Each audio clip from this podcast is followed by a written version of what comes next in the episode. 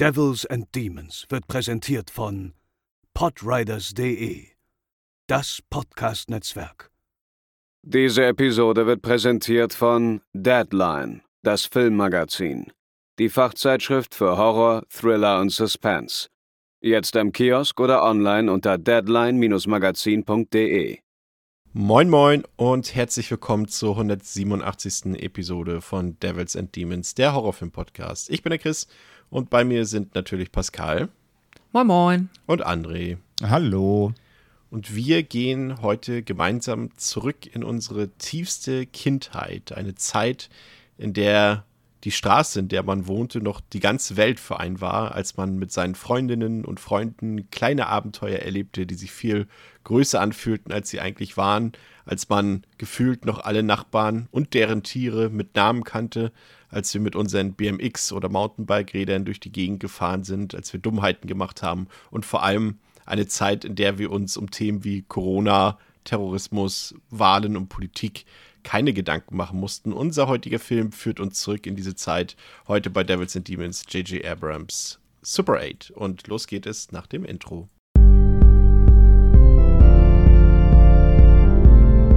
They're coming to get you, Barbara.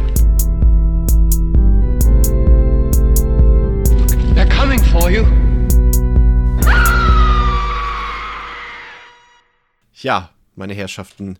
Ähm, ich weiß ja bei, bei, dir, Pascal, du bist ja sehr anfällig für solche Filme. Deswegen habe ich mich auch sehr gefreut, weil ich ja wusste, dass du den Film noch nicht gesehen hast. Und ich weiß ja, dass du so Sachen wie Stranger Things und alles, was so ein bisschen auch so auf Retro und was so 80s-mäßig abgeht, äh, auf dieser Welle mitschwimmt, dass du da so ein hm, Faible für hast. Mhm.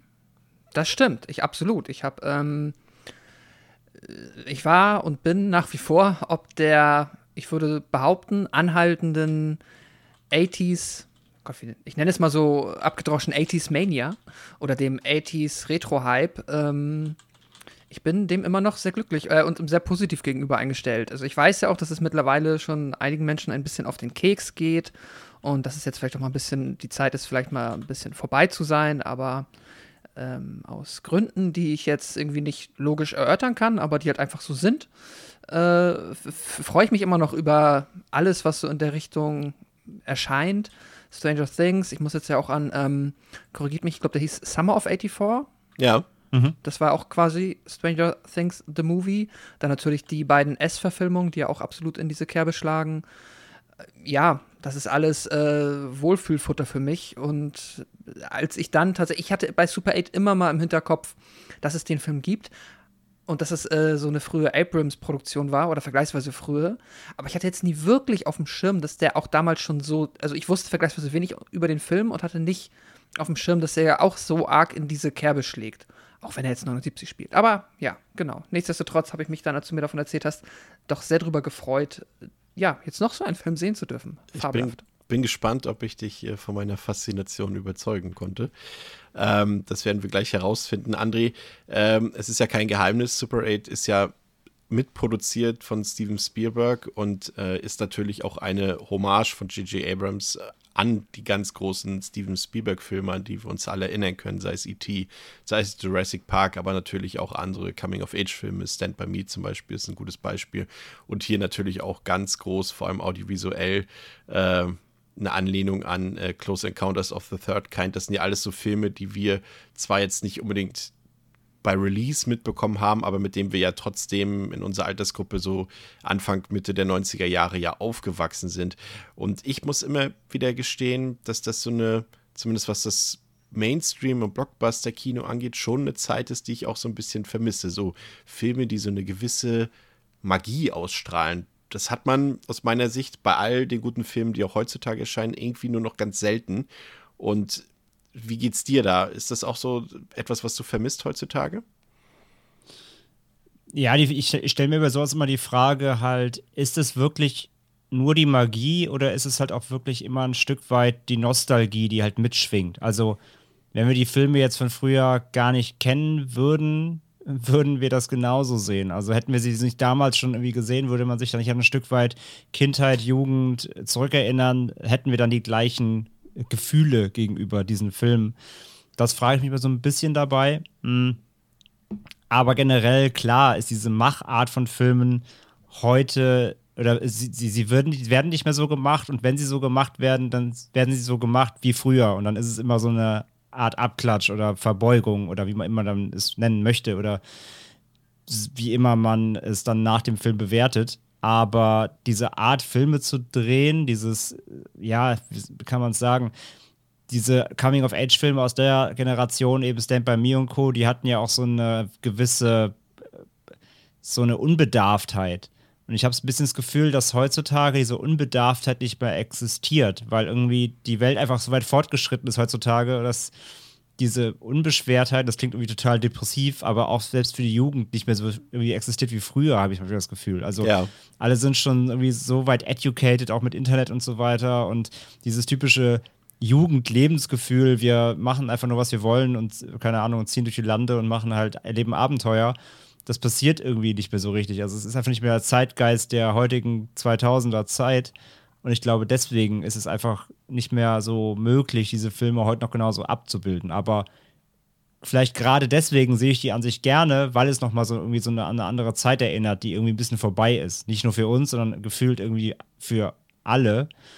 Und ja, also von daher mag ich das eigentlich ganz gerne, weil das wie so ein, so ein Throwback heutzutage ist, ein Throwback-Genre. Ja, ich glaube, ich gebe dir da vollkommen recht. Ähm, Gerade, also ich kann es mir zumindest nicht vorstellen, dass Kinder und Jugendliche noch so unbedarft oder halbwegs unbedarft aufwachsen wie wir. Also ich glaube schon, dass man heute viel früher in Kontakt kommt, eben durch die neuen Medien mit eben solchen Themen, wie ich sie eben angesprochen habe. Ähm, und wir damals da noch so ein bisschen befreit vor waren, würde ich sagen. Aber ich bin sehr gespannt, ähm, wie wir gleich feststellen werden, wie Super 8 dieses Gefühl von damals versucht nochmal wieder zu beleben und, und ja, und wie das Ganze gelingt. Ähm, vielleicht zunächst mal die üblichen Fakten. Auf Letterboxd hat der Film eine Durchschnittswertung von 3,4 von 5, auf der IMDb 7 von 10, ist freigegeben ab 12 Jahren. Sprich, ihr könnt euch Digitalversion, DVD, Blu-ray, jetzt ja auch vor kurzem die UHD erschienen, könnt ihr euch bedenkenlos kaufen. Der Film läuft 112 Minuten und ist am 10. Juni 2011 in den US-Kinos gestartet mit einem Budget von 50 Millionen Dollar, hat er 260 Millionen Dollar eingespielt und hatte damals, das wirkt auch schon fast viel älter als, als zehn Jahre her, äh, Konkurrenz durch Filme von X-Men First Class, Green Lantern und jetzt muss ich gerade überlegen, was Hangover 2 oder Hangover 3? Zwei. Zwei, ne? Genau. Das wirkt echt schon viel länger her, finde ich, als 2011. Gerade Green Lantern. Krass. Aber war so. Das äh, zweifeln wir jetzt mal nicht an, was ich daraus gesucht habe. Regie geführt hat J.J. Abrams, das haben wir eben schon gesagt. Der hat äh, ziemlich, ja gar nicht so viele Filme eigentlich gedreht als Regisseur, aber dafür natürlich große Blockbuster wie Star Wars Force Awakens, Star Wars Rise of the Skywalker, dann äh, die ersten beiden Teile vom Star Trek Reboot, Mission Impossible 3, hat aber natürlich auch andere Sachen produziert, Cloverfield, die so die ganzen, ich glaube, ja, die ganzen letzten Mission Impossible Teile, aber natürlich auch Serien wie Lost, die auf ihn zurückzuführen sind. Im Cast äh, viele Jungdarsteller. Können wir später ja auch nochmal, glaube ich, einen guten Vergleich zu aufstellen zu Sachen, die Pascal schon genannt hat, äh, zu S zum Beispiel oder zu Stranger Things, wie sich da unsere heutige Besetzung schlägt. Wir haben Joel Courtney dabei. Der hat ja vor kurzem auch in Empty Man mitgespielt. Hast du ihn da erkannt, André? Ich habe den Film ja noch nicht gesehen. Nee, ich habe das auch erst beim Durchschauen des Casts gemerkt und nee, erkennt man nicht mehr. Dazu liegen, glaube ich, einfach zu, zu viele Jahre dazwischen vielleicht. Ähm, habe ich jetzt beim Schauen nicht gemerkt. Ist halt auch krass, ne? ich, wenn man jetzt so guckt. Ich meine, der Film ist von 2011. Joe Courtney ist jetzt halt auch schon 25 Jahre alt, ne? Ja, ja, eben, eben. Das, und ich glaube das einfach, dass das, ich habe ihn auch nicht auf dem Schirm gehabt vielleicht, aber rein optisch auch, glaube ich, einfach zu viele Jahre dazwischen, um direkt zu sagen, ah ja, guck mal. Wen man natürlich immer erkennt und ähm, sie scheint ja jetzt schon irgendwie gefühlt zeitlos zu sein, ist Elle Fanning. Die, ich will jetzt nicht sagen, das wäre ein bisschen dissig, wenn ich jetzt sage, die begabtere der beiden Fanning-Geschwister, aber äh, ich finde sie zumindest toller als ihre Schwester. Äh, wir haben sie auch schon mal im Podcast gehabt, bei The Neon Demon zum Beispiel, aber sie hat auch in anderen tollen Filmen mitgespielt, wie Somewhere, The Beguiled oder Teen Spirit. Dann haben wir Kyle Chandler dabei, der immer so ein bisschen unterm Radar ist, meiner Meinung nach, obwohl er ein ziemlich guter Schauspieler ist. Äh, In den letzten beiden Godzilla-Filmen hat er mitgespielt, Wolf of Wall Street, Manchester by the Sea, aber vor allem ist er bekannt geworden durch die, vor allem in den USA, sehr erfolgreiche TV-Serie Friday Night Lights. Ansonsten haben wir Ron Eldard dabei, den hatten wir ja vor kurzem erst bei Ghost Ship. Ne? Und Noah Emmerich, den dürften die meisten als Fake-besten Freund von Truman aus der Truman Show auch kennen. Ansonsten hat er noch im Warrior und Last Action Hero mitgespielt. Pascal, was sagt uns denn der Verleih Paramount, worum es in Super 8 grob geht? Steven Spielberg und J.J. Abrams produzierten gemeinsam diesen außergewöhnlichen Science-Fiction-Film, der von Jugend, Geheimnis und Abenteuer erzählt. In Super 8 filmen sechs Jugendliche zufällig ein Zugunglück und entdecken später, dass während des Unfalls eine mysteriöse Kreatur entkommen ist. Die Suche nach ihr gerät zum gefährlichen Abenteuer. Noch geheimnisvoller wird es jedoch, als die sechs herausfinden, was die Kreatur vorhat. Ja, äh, die sechs ist auch interessant. Ursprünglich waren es mal acht, was auch zum Titel passen würde. Super 8. So hat er jetzt nur noch eine halbwegs passende Bedeutung. Damals äh, im ursprünglichen Skript hatte er noch eine äh, mehrfach, mehrfache Bedeutung sozusagen. Aber ich finde es hier interessant. Du hast es ja schon gesagt, wir haben es ja eben auch schon kurz besprochen. Steven Spielberg ist hier dabei ähm, mit seiner Produktionsfirma, genauso wie J.J. Abrams mit seiner Produktionsfirma. Und es wurde ja gerade häufig im Kontext mit diesem Film auch gesagt, ja, das ist ja nur eine Anspielung und der zeigt ja alles nur, was Spielberg auch schon früher gezeigt hat und Rip-Off und so weiter. Dabei muss man sich halt auch ein bisschen damit beschäftigen. Also der Film ist halt mitproduziert von Steven Spielberg und es war die ganze Zeit von vornherein auch die Absicht von Abrams, diesen Film ganz klar als Hommage auch zu deklarieren an die großen Filme von Spielberg, wie eben auch die Goonies, die wir eben noch nicht genannt haben, E.T., äh, die unheimliche Begegnung der dritten Art und solche Filme. Und deswegen würde ich das dem jetzt Super 8 auch erstmal nicht vorwerfen, André. Nee, gebe ich dir vollkommen recht. Also, man, wenn man, ich, ich finde immer, wenn man auch Spielberg hört, das ist ja wieder das Überleitung zu dem, was wir eben gesprochen haben, kommt ja auch immer so eine Erwartungshaltung mit. Ne? Also bei mir zumindest, ich glaube bei vielen anderen Hörerinnen und Hörern auch, weil er hat nun mal mit dieser Ära, über die wir geredet haben, eben diese, diese unbeschwerte Filmära gefühlt, ähm, ja mitgeprägt. Und wenn du jetzt heute natürlich irgendwie einen Spielberg da mit drin hast, ähm, auch, auch wenn es nur Produzent ist, finde ich, hast du immer so direkt so eine Erwartungshaltung eben an die alten Emblem-Zeiten und das muss dann irgendwie diesen, diesen Zeitgeist und die Magie des Ganzen mitschwingen lassen. Aber natürlich sitzt hier jemand anders auf dem Regiestuhl, der natürlich in der Zeit damals noch nicht aktiv war, wo man dann natürlich immer, immer schauen muss, okay, schafft denn auch so ein Abrams irgendwie, das, das heutzutage so umzusetzen. Aber wie gesagt, ich finde immer, wenn, wenn, das ist ja wie bei, ähm, wie bei, äh, wie heißt das, Ready Player One irgendwie. Ja. Ähm, da, hat, da, da, hatten ja auch irgendwie alle die mega Erwartungen. Und ich finde immer, wenn, immer wenn Spielberg an irgendwas beteiligt ist, wo es halt auch um Kinder geht und gerade eben diese, diese, diese abenteuerlichen Themen, da, da schwingt natürlich direkt die mega Erwartung mit, dass jetzt wieder die alten Zeiten aufleben lassen. Und ich, das ist meistens geht es nämlich nach hinten los. Deswegen, äh, auch bei Super 8 damals, ähm, habe ich mich davon jetzt mal nicht so, nicht so einlullen lassen. Aber wie gesagt, ich glaube, das geht vielen so, dass viele mit Spielberg direkt erstmal diese, diese Assoziation haben. Das muss jetzt was werden. Ja, und er war ja auch tatsächlich ein bisschen mehr beteiligt, als äh, die meisten wahrscheinlich wissen. Also er war auch tatsächlich sehr viele Male auch am Set vor Ort und hat auch ein paar Sachen, äh, also bei vielen Dingen Abrams einfach auch am Set unterstützt. Und die beiden haben auch gesagt, dass sie also Abrams sowieso noch nie so viel Spaß bei einem Dreh hatte und selbst Spielberg hat gesagt, dass ihn das äh, an die guten alten Zeiten auch erinnert hat. Äh, interessant war es, als der Teaser und als der Trailer rauskam damals, haben die Leute noch spekuliert, dass das ein Prequel sein könnte zu Cloverfield. Das fand ich tatsächlich auch noch interessant. Mhm. Äh, da musste J.J. Abrams auch direkt äh, intervenieren und sagen, nicht alles, was er jetzt irgendwie dreht oder macht, hat irgendwas mit Cloverfield zu tun. Das dachten die Leute ja ständig, ja, ja, bei allem ja. irgendwie. Oh, das ist der neue Cloverfield, das ist der neue Cloverfield, ja. Ja, nur irgendwie, ähm, Leute, was ob das mein Fun Fact noch käme, aber das greife ich jetzt vor, ich, ich, ich böser Mensch. Ähm, der einzige Fun Fact dabei ist, dass das Monster vom gleichen, vom gleichen Mensch designt wurde. Ja, hat auch tatsächlich so ein bisschen Ähnlichkeit. Sieht besser mhm. aus hier, finde ich, aber hat, hat so, so von der, wie sagt man, so von der Körperlichkeit, von der Physis durchaus ein paar Ähnlichkeiten, finde ich. Ja, definitiv, ja. Auch von den Armen her und so. Ja. Ja, lass uns mal in den Film einsteigen. Ähm, vielleicht das Interessanteste gleich vorweg. Und das äh, ist, glaube ich, auch ganz wichtig, wenn man immer sagt, äh, oder wir haben es ja eben selber schon gemacht, auf diese 80s Retromania aufspringt. Der Film spielt halt 1979 und ähm, hat deshalb eigentlich auch gar kein 80s-Setting. Und äh, das sollte man nicht äh, außer Acht lassen dabei, auch wenn er natürlich fast ein 80er-Jahre-Film sein darf möchte. Darf ich dich da, dazu, weil ich mir auch darüber Gedanken gemacht habe und da auch in vielen Rezensionen immer gelesen habe, dass es ja halt eigentlich kein 80s-Film, also es ist natürlich, es ist kein 80s-Film, aber ich habe auch mal drüber nachgedacht und ich muss mich da immer so ein bisschen von dieser Idee frei machen, dass quasi so, wenn im Kalender dann am 31.12.79 quasi der Uhrzeiger auf die 12 geht, dass dann quasi an dem Tag alle angefangen haben, äh, Dauerwelle zu tragen Nee, und halt so die Doch, doch, 80s genau so, am, am, Sil- am Silvesterabend oder am Neujahrstag ist die Disco-Ära für beendet erklärt worden. Ja, das ist halt, ich denke halt auch immer ganz oft so, ist halt Quatsch, ne? Also so ein Film, der 82 rauskommt, ist näher an einem Film von 79 als einem Film von 89. Das ist jetzt natürlich trivial, aber ich finde deswegen ist das, finde ich irgendwie zu vernachlässigen. Ja, aber wenn du jetzt zum Beispiel, ja, du guckst, guck dir mal Lost Boys an und guck dir Halloween an. Halloween ist von 78, der Spiel ist quasi hier ein Jahr vor dem Setting dieses Films. Den würdest du ja nie und nimmer irgendwie schon als 80er-Jahre-Film bezeichnen, weil der natürlich Nee, stilistisch klar. auch gar nicht da reinspielt. Genau. Aber der genau. Film, das können wir ja schon mal vorweg sagen, der geht ja auch mit seinem Setting, würde ich mal sagen, wenn wir da jetzt so Vergleiche aufstellen, wir haben ja jetzt auch aktuell ähm, vor kurzem alle die Fear Street-Reihe auf Netflix gesehen, die einem ja wirklich überschütten, sozusagen dann mit 80-Songs oder mit popkulturellen Referenzen. Ich finde, das macht der Film hier wirklich sehr gekonnt und dezent. Also ich glaube, es laufen glaube, Easy von den Commodores, der aber auch viel älter ist als 1979, läuft da einmal.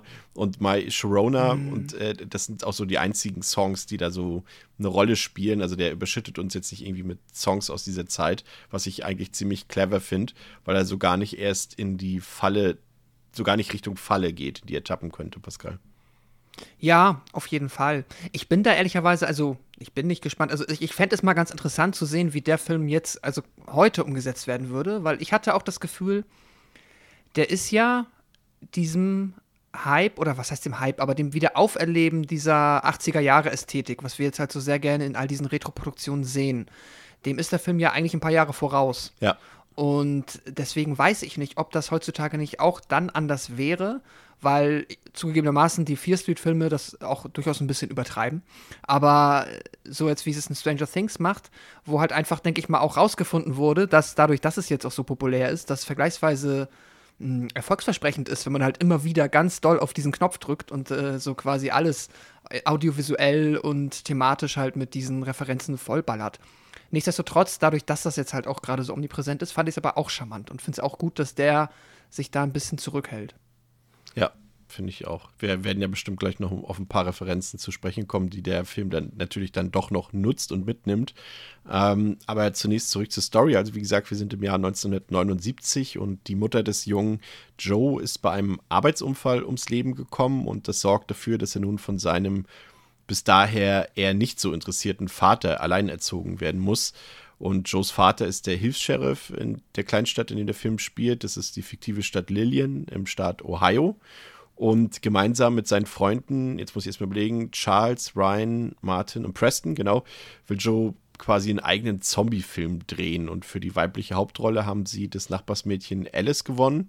Und hierdurch entsteht auch schon ein Teil des Hauptkonflikts des Films, denn ähm, Joes verstorbene Mutter hat quasi in ihrer, ja, an ihrem Todestag die Schicht von Alice Dad übernommen, weil der, glaube ich, irgendwie, ja, so krank gemacht hat, weil er, glaube ich, betrunken war oder so. Und dann deswegen die Schicht abgegeben hat an Joes Mutter und sie dann dabei verstorben ist, beziehungsweise verunglückt ist. Und darauf kommen wir später nochmal zurück. Alice holt dann die Jungs abends, also am späten Abend, mit dem Auto ab, welches sie eigentlich noch nicht steuern darf, aber sie fährt es einfach, weil ihr Vater davon eh nichts mitbekommt.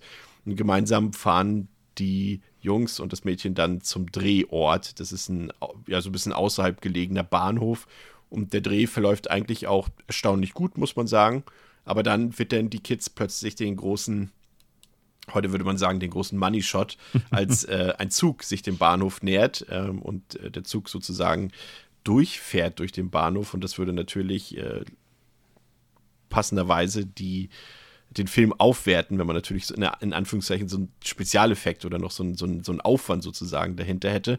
Aber der Zug rast mit enormem Tempo durch den Bahnhof und plötzlich stellt sich ihm ein Pickup entgegen. Und dann ist die Katastrophe quasi schon vorprogrammiert. Es gibt eine gewaltige Explosion, gefolgt von vielen kleinen und dann wieder größeren Explosionen. Alles ist zerstört. Aber es stellt sich die Frage, was ist da eigentlich passiert? Und ja, was ist uns bis dahin so alles aufgefallen? André hat es vorhin schon so ein bisschen vorweggenommen. Wir haben ja schon in den Title Cards ähm, das Symbol von Emblem Entertainment, also Steven Spielbergs Produktionsschmiede, die er quasi 1970 ja ins Leben gerufen hat. Und äh, da, das, äh, du hast es vorhin quasi schon so gut gesagt, da hat man natürlich auch schon gewisse Erwartungen an den Film. Und ich finde gerade so diese ersten 10, 15 Minuten ähm, bestätigen das auch vollkommen. Also wir haben zum einen natürlich viele ja, popkulturelle, aber so dezente Anspielungen. Eben nicht so, wie wir es eben schon gesagt haben, so on the nose, wie bei Stranger Things, sondern es hängt da einfach mal, das habe ich ja quasi eben auch schon angedeutet, ein Halloween-Poster im Kinderzimmer. Mhm. Aber dann gibt es natürlich auch später, also so ganz befreit ist der Film nicht. Äh, ihr erinnert euch vielleicht daran, als, ich weiß gar nicht mehr, wer das war. Ich glaube, das war der Typ aus dem Fotoladen, ne? Nee, der aus der, aus der Tankstelle, äh, der von seinem Walkman dem Sheriff berichtet. Das ist halt so ein bisschen so. Mhm wenn mhm. sie zeigen, so wie, als wenn sie zeigen, guck mal, das ist ein Gameboy, das ist ein Videospiel für unterwegs. Das hier, gab mal, das es ist, früher. Ja, das hier ist ein Walkman, das kann Musik unterwegs abspielen. Wussten Sie das schon, Sheriff? So, na, davon, also so ganz kann sich der Film nicht befreien, aber ich finde, wie gesagt, der macht das echt auf eine ganz dezente Art und Weise. Wir haben ja später noch ein paar Anspielungen so an Romero-Filme zum Beispiel, kommen wir später auch nochmal drauf zu sprechen. Aber André, ich finde, das geht hier wirklich gut durch, oder? Das ist nicht so, dass hier alle paar Sekunden irgendwie ein Quote fällt oder irgendwas, eine Anspielung genannt wird oder irgendwie 20 Poster dort im Kinderzimmer hängen, wo man sagt, ah, guck mal da, ah, guck mal da. Äh, darauf verlässt sich der Film nicht.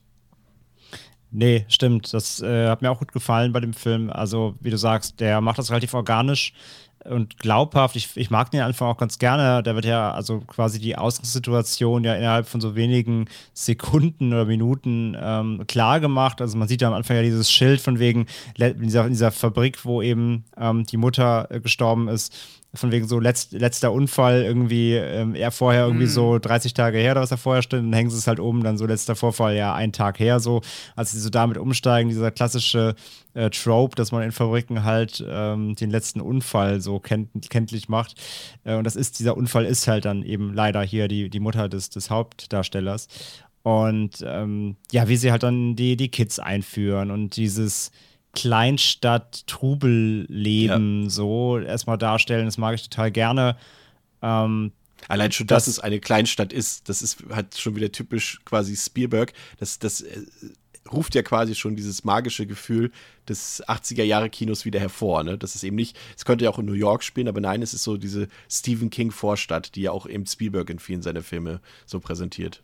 Ja, ja, absolut. Also der Film würde ja auch in der Großstadt überhaupt nicht funktionieren. Also auch wie er dann später sich ausspielt, das, das würde ja in, mitten in New York überhaupt nicht richtig funktionieren. So von daher ist das, ist das Setting auch dann äh, dahingehend äh, dankbar. Und ja, wie gesagt, wie man dann erstmal die Charaktere kennenlernt, erstmal grob zumindest ne, reingeworfen, es ist ja relativ viele, ähm, auch diese Kids-Gruppe, man erstmal so von jedem auch kurz so die sage ich mal, ganz grob die Charaktereigenschaft lernt. Ja, der eine ist halt äh, irgendwie Regisseur oder möchte halt Regisseur werden. Der, der andere zündet halt alles an und sprengt alle fünf Sekunden Feuerwerkskörper in die Luft und so. Also jeder kriegt erstmal so, eine kurzen, so ein kurzes Framing, was erstmal ganz grob zur Charakterisierung eben reicht. Das finde ich echt ganz gut gelöst. Ähm, ohne dass man jetzt da so tief reingeht. Das kommt dann eben später nach und nach. Aber das finde ich gut. Und ja, natürlich auch natürlich die Thematik an sich, dass die halt einen Film drehen wollen. Oder halt zumindest vor allem eben ähm, der, äh, wie heißt er? Ähm, Charles. Charles. Charles ist das, ne, genau. Weil er halt einen, einen Film einreichen will für so einen, für so einen Contest, eben für so einen Filmwettbewerb. Und äh, das ist halt ein cooles Aufhängerthema, um dann quasi diese Filmmagie auch nochmal im Film auch noch zu ja. thematisieren, aktiv. Das ist natürlich schon cool und auch wie, ich mag, wie ernst sie das nehmen. Oder wie, vor allem eher, wie ernst er das Thema nimmt. So richtig mit Proben nochmal und, und am Bahnhof da und erstmal nochmal quasi kalt üben, bevor, bevor es dann eben ohne Skript und ohne Dialogbuch weitergeht und so. Das mag ich halt gern, wie, wie ernst sie das, dieses Filmthema im Film auch irgendwie nehmen. Und das charakterisiert sie auch ganz gut irgendwie.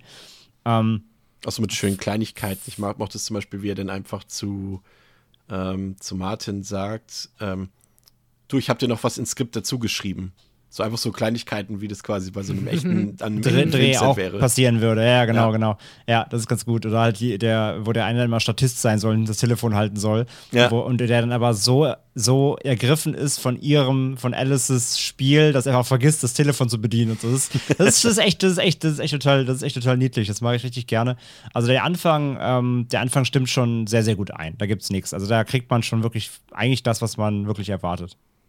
Das, äh, um mal bei der Figurenzeichnung so ein bisschen zu bleiben, es ist ja letztendlich auch so, dass natürlich kann man immer sagen, das sind klischeehafte Figuren, aber letztendlich kennt die doch irgendwie auch jeder aus seiner Kindheit. Ne? Also wenn wir jetzt zum Beispiel so Preston haben, das ist so einer, der ist immer mit dabei, aber irgendwie, wenn es drauf ankommt und es vielleicht gefährlich werden könnte, dann ist er vielleicht doch nicht mehr so mit dabei. Also ist ein klassischer Mitläufer.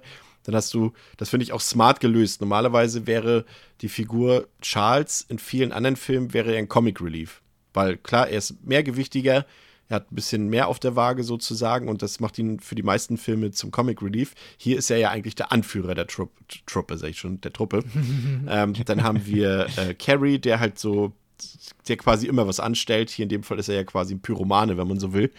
Und die kennen wir auch alle. Die, das sind die, die immer die gefährlichen Sachen machen, die da irgendwie nicht warten und sich nicht abstimmen, die sofort loslegen.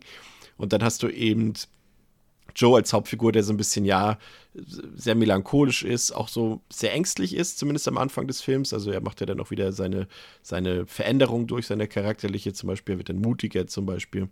Ähm, aber er ist auch so ein bisschen das Sorgenkind so der, der Gruppe. Und von daher, das äh, funktioniert irgendwie ziemlich gut. Und ich finde, das macht irgendwie im Kontext auch Sinn. Also Abrams hat ja auch das Drehbuch geschrieben, Pascal. Und er war eben 1979 13 Jahre alt. Und zwar damit vermutlich genauso alt wie die Figuren im Film. Und ich finde, dadurch wirkt es doch ziemlich authentisch. Also ich muss ehrlich gesagt sagen, ich fand alle Figuren irgendwie auf ihre Art und Weise sehr sympathisch, charismatisch. Gibt natürlich durchaus mal den einen oder anderen nervigen Moment oder irgendeine Entscheidung, die vielleicht falsch getroffen wird, aber es sind letztendlich immer noch Kinder und die können auch mal bescheuerte Entscheidungen treffen.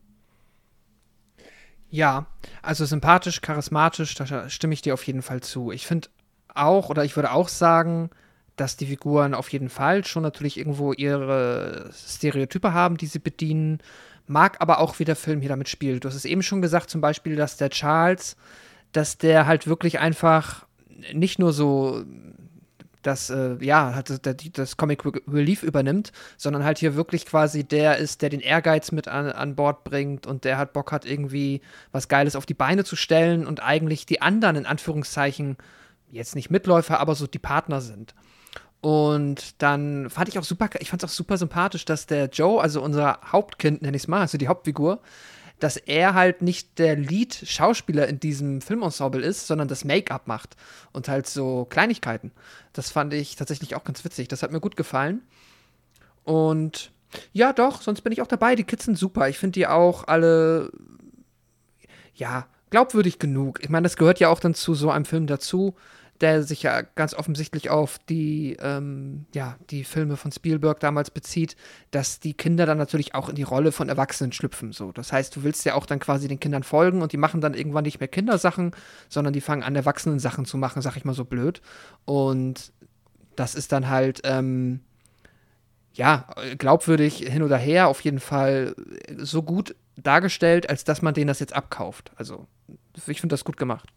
Ja, und dann haben wir ja noch Alice, eben gespielt von Elle Fanning, die natürlich dieses Gefüge, äh, wir kennen es wahrscheinlich auch alle aus unserer Kindheit, wenn du dann eben in so einer Jungsgruppe bist und dann kommen irgendwie ein oder mehrere Mädchen dazu, die, die bringen natürlich das Gefüge auch so ein bisschen durcheinander. Die la lassen vielleicht Freundschaften sich verändern, die bringen vielleicht auch, auch Freundschaften auseinander oder lassen neue Freundschaften entstehen.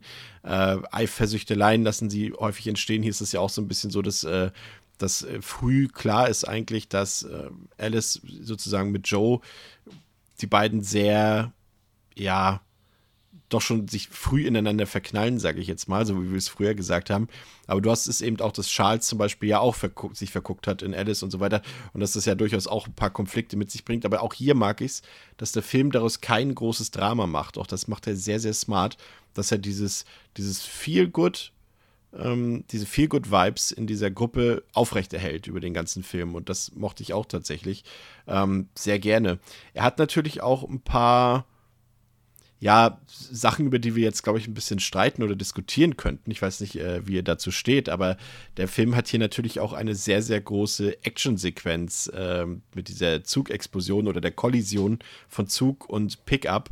Und da streiten sich die Leute drüber, die eben sagen, dass Super 8 hier ein bisschen übertreibt, was die Action-Szenen angeht. Das ist hier natürlich absichtlich so gemacht. Das hat äh, Abrams auch gesagt, dass sie das als Hommage an, an die Katastrophenfilme und frühen Science-Fiction-Filme der 70er Jahre eben extra völlig übertrieben haben. Also man hat zum Beispiel auch dieses komplette Setting, also man hat das tatsächlich draußen gedreht in der, in der Nacht und nicht vor Greenscreen irgendwie im Studio. Und man hat das irgendwie zwei Tage vorbereitet und hat am Ende fünf Sekunden Material sozusagen zusammen gehabt. Und dann kam natürlich auch noch ein bisschen oder ein bisschen mehr CGI dazu, das sieht man ja auch. Ähm, aber ansonsten ist das ja wie gesagt, man kann darüber diskutieren. Es ist Absicht, aber gleichzeitig ist es auch so, dass alles in die Luft fliegt, alles ist kaputt, alles ist zerstört außer die Kinder, die Kamera und äh, das Auto von Alice Dad. so, das genau das, und was wir für den Fahrer des Film brauchen. Pickups. Ja, und der Fahrer des Ja. Pickups, das noch Was dazu, halt, der einen ganzen also- Zug gebremst hat. ja, also schon fantastisch. Also das war so drüber, ich musste herzlich lachen. Ja. Das ist, äh, aber ich glaube, ich weiß nicht, André, geht das bei dir durch? Sagst du, das ist einfach die, auch wieder diese Filmmagie, die dazugehört? Oder sagst du, nee, also das ist mir nicht immersiv genug? Äh, Ich äh, bin so ein bisschen zwiegespalten. Ich finde es eigentlich nicht schlimm. Also, sie erklären das quasi ja auch damit, warum der Zug so krass hochgeht. Sie zeigen ja halt deutlich, dass, dass da überall Explosives draufsteht, also dass der offensichtlich Sprengstoffe geladen hatte. Von daher, dass das wirklich alles explodiert, jeder Waggon. Damit kann ich dann noch leben, wenn man es so erklärt.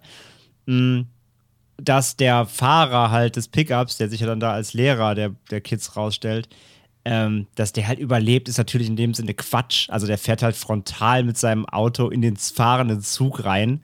Der wäre halt platt so, aber dreimal. Ähm, das ist natürlich dann, äh, der, da steht der Plot und die, die Wichtigkeit der Person noch dann über der Logik geschenkt dann trotzdem irgendwie. Also das, der Film ist halt, der Film ist trotzdem ja so weit Fantasy, Sci-Fi, ja, slash bisschen Horror insgesamt und damit eben fantastisch. Also ein, Fantast, ein Fantastikfilm, dass ich dann über sowas irgendwie da noch hinwegsehen kann. Ist ja jetzt kein krasses, nur, also Drama steckt zwar drin, aber es ist ja kein, kein lupenreines Drama, wo jetzt irgendwie ähm, Re Realismus an der obersten Stelle stehen würde. Von daher finde ich das jetzt alles, ähm, finde ich das so rein, rein von der Warte her okay. Also ich würde jetzt nicht mit der Realismuskeule kommen und deswegen den Film abwerten, aber das ist halt Quatsch, dass der überlebt, klar. Aber dass das alles so hoch geht, wie gesagt, zeigen sie zumindest damit noch, dass es eben Explosives waren, die da an Bord waren. Also hätten sie das nicht noch gezeigt, hätte man diskutieren können, warum der Zug jetzt halt so krass äh, wirklich detoniert wie so eine kleine Atombombe. Aber das fand ich dann noch okay. Und dass natürlich genau die Sachen verschont bleiben, die wichtig für den Plot, wie gesagt, sind. So, das ist so, ja, okay. das, das, das, da lasse ich ihm das Fantasy durchgehen. Ich fand es äh, noch ganz interessant äh, zu lesen. Äh, sie haben ja diese Autofahrszenen mit Elle Fanning, die war ja zum Drehbeginn oder zum, Dreh, zum Drehzeitpunkt ja auch erst zwölf Jahre alt und durfte dementsprechend eigentlich kein Auto steuern. Da saß ein Stuntman auf dem Rücksitz des Autos und der hatte einen kleinen Monitor und ein Mini-Lenkrad, mit dem er das Auto gesteuert hat tatsächlich. Und das war legal tatsächlich. Also zumindest war es legaler, als die zwölfjährige Fanning das Auto fahren zu lassen. Aber das konnte man tatsächlich so durchsetzen, dass das äh, ging, fand ich ganz gut. Aber wenn die, aber wenn du dann so im Set bist, ist es dann nicht eh, also ist die Straßenverkehrsordnung dann, wenn das alles abgesteckt ist und so nicht eh aufgehoben? Gibt es da nicht irgendwelche Regelungen oder ist es tatsächlich immer noch. Vielleicht haben aktiv? sie auf öffentlichem Straßenland gedreht. Und vielleicht war es nicht gesperrt, ja, okay. Ja. Ja. Hm, Oder beziehungsweise, da müsste man wieder fragen, ob es, selbst wenn es gesperrt ist, aber trotzdem öffentliches Straßenland ist, ob es dann, welches Gesetz dann gilt. Ja, Hollywood verstanden. oder Holly- Hollywood oder echtes, ja. Ja, aber spannend, okay. Ich finde übrigens auch nicht, ich finde übrigens, äh, Elle Fanning sieht in dem Film nicht aus wie zwölf. Naja, sie sieht genauso aus wie heute. Das ist, Mhm. Ich- äh, also- deswegen sage ich ja, sie ist zeitlos, sie wird wahrscheinlich auch in 50 Jahren noch Für, genauso aussehen wie für, heute. für, für mich wirkt sie auch im Film immer so krass viel älter als die anderen Mhm. Irgendwie. Also sie wirkt, als ob sie so 15, 16 wären, die anderen Aber- so 13, Aber 14. ke- kennst du das nicht mehr von früher? Also, wenn ich mir so Fotos angucke, als ich zwölf war, so Klassenfotos, da sind die Jungs alle super klein und die Mädchen alle schon super groß. Und das ändert sich dann ja erst später, so zwischen Ja, mag 14 sein, und ja. 16, wo die Jungs dann größer werden irgendwann. Aber das war schon immer so, dass, glaube ich, äh, die Mädchen da früher reif und älter aussehen. ja. Ähm, interessant fand ich es noch, ähm, ihr könnt euch noch an die Szene erinnern, als ähm, die Jungs auf Alice warten dort, äh, noch äh, bevor sie mit dem Auto losfahren und da My Sharona vor sich hin singen. Eigentlich sollten sie sich in der Szene tatsächlich nur unterhalten, ähm, aber die Jungs haben quasi, also die Schauspieler haben die ganze Zeit am Set immer zusammen so äh, Gruppengesang gemacht und das fand J.J. Abrams so cool, dass er die in der Szene hat dann singen lassen, fand ich auch noch ganz niedlich.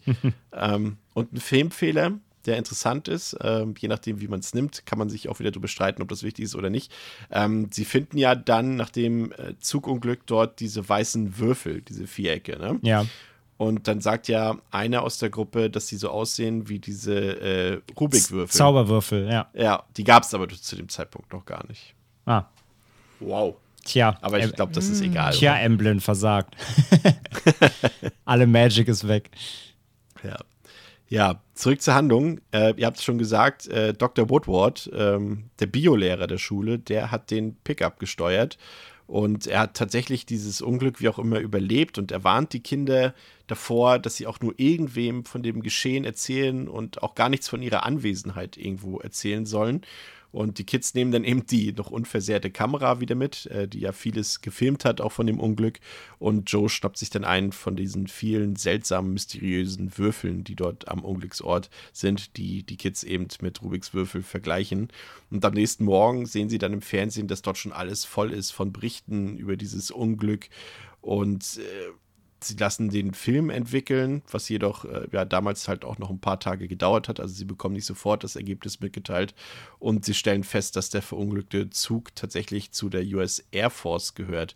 Aber das Coole ist, ähm, finde ich auch an dem Film, und das ist auch so typisch Kinder, die werden jetzt nicht so extrem krass sofort beeinflusst von den Geschehnissen, die dort passiert sind, sondern sie kehren zum Unfallort zwar zurück, aber nur um weiteres Filmmaterial zu drehen für ihren Film. Und das fand ich irgendwie auch so süß. Vor allem diese Zombie- Zombie-Szenen, die sie dort gedreht haben. Äh, das war, das hat wirklich sehr viel Charme, wie ich finde. Das äh, hat sehr viel Spaß gemacht. Und eben diese Unbekümmertheit. Also sie benutzten dann, anstatt irgendwie nachzuforschen oder sich zu fragen, was ist denn da passiert, nee, das ist einfach ein guter Hintergrund für unseren Film. Nutzen wir das doch. Das hatte viel Charme. Aber das Mil Militär ist eben mittlerweile auch vor Ort und äh, sie machen ein großes Geheimnis aus dieser ganz, ganzen Sache, denn was genau dort geschah, bleibt zunächst erstmal im Unklaren.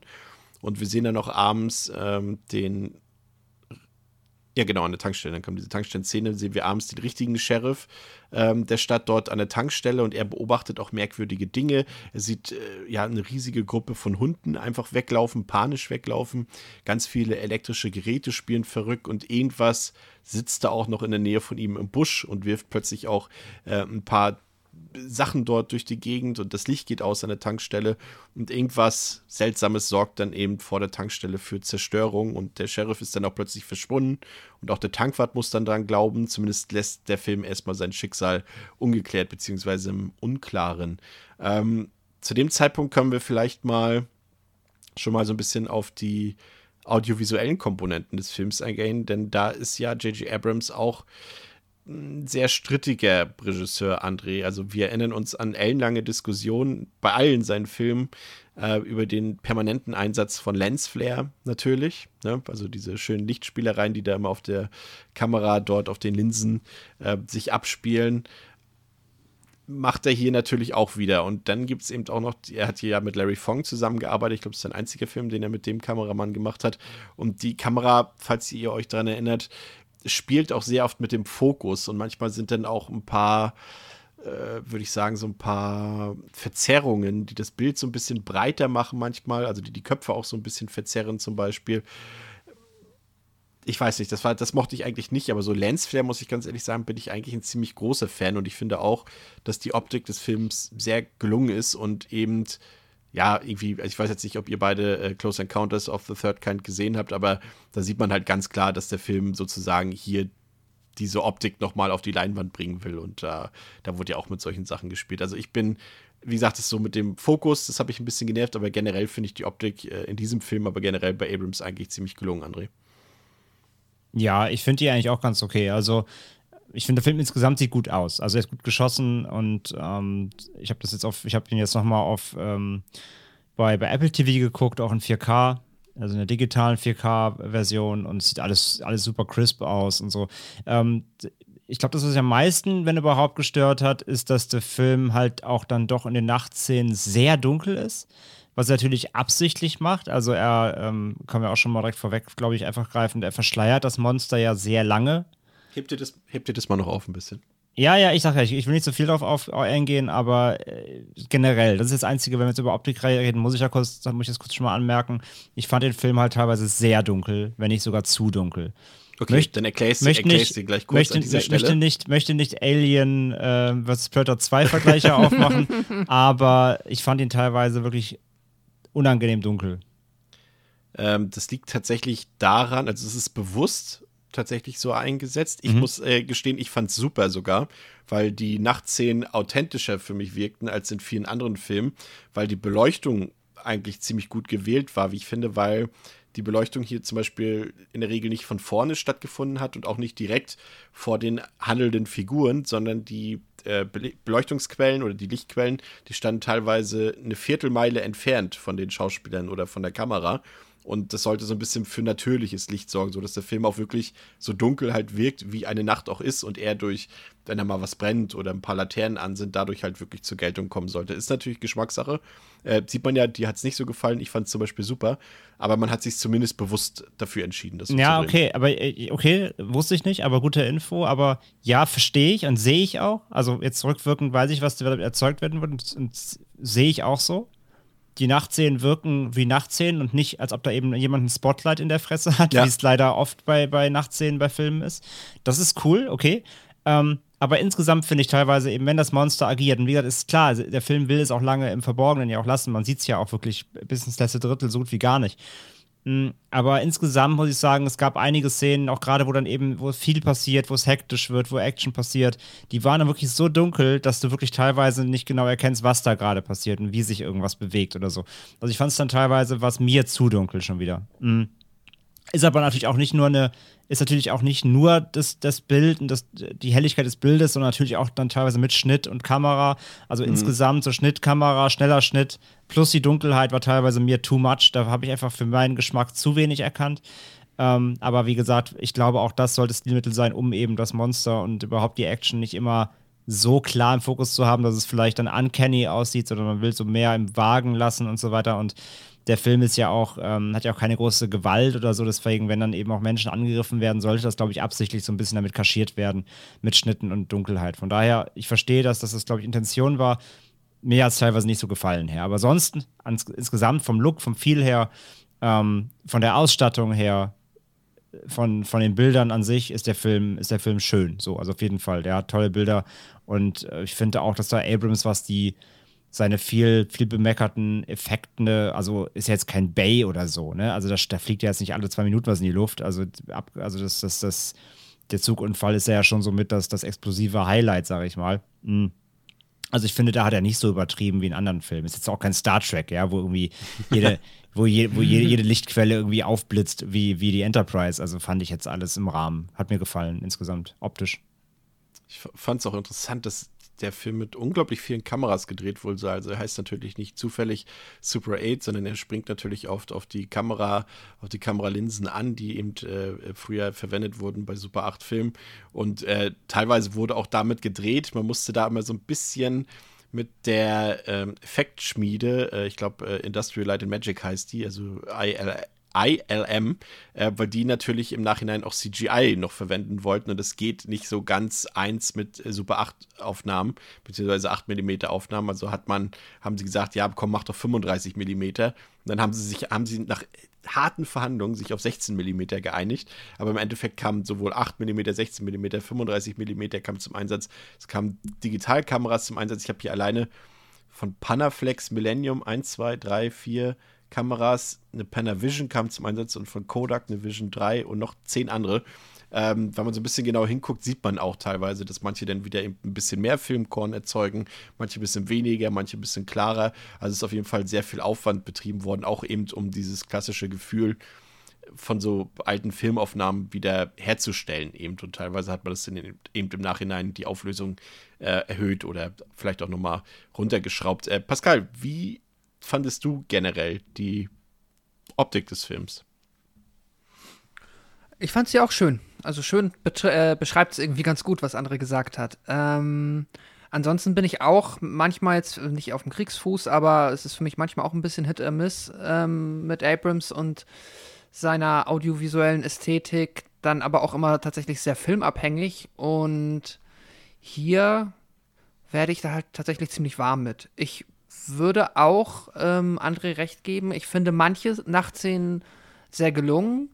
Bei anderen hatte ich teilweise auch das, oder ja, schon ein wenig das Gefühl, dass mir es jetzt hier ein bisschen zu, zu düster ist. Auch, ich glaube, so das Verhältnis zwischen Tag und Nacht, da habe ich ein bisschen, ich bin immer so ein bisschen, ähm, ja, fühle mich ein bisschen unwohl, wenn es dann zu sehr nachts spielt, weil ich dann immer das Gefühl habe, dass die ganzen schönen, farbenfrohen Bilder mir vorenthalten werden, die es tagsüber gibt. Aber eigentlich geht das. Aber ja, ich hatte dachte ich schon so, ja, ich weiß, ihr wollt das Monster jetzt nicht so richtig zeigen.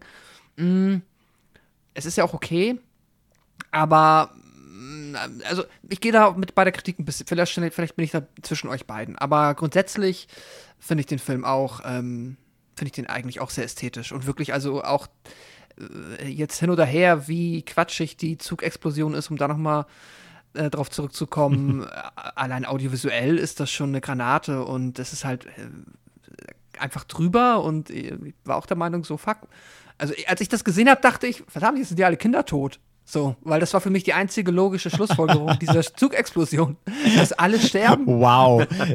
Du, du, ja, ich weiß, diese, du, du warst, die sind unter das Haus gekrabbelt und also das Haus du hast dem, du hast dem Film also nicht so viel, viel gut zugerechnet am Anfang. Ja. Ich dachte, das wird jetzt eine ganz bittere Nummer hier. Ähm, ja, nee, ach nee, war, es ist, ist ein schöner Film. Ich kann, komm, mag den doch, äh, was das angeht, gerne.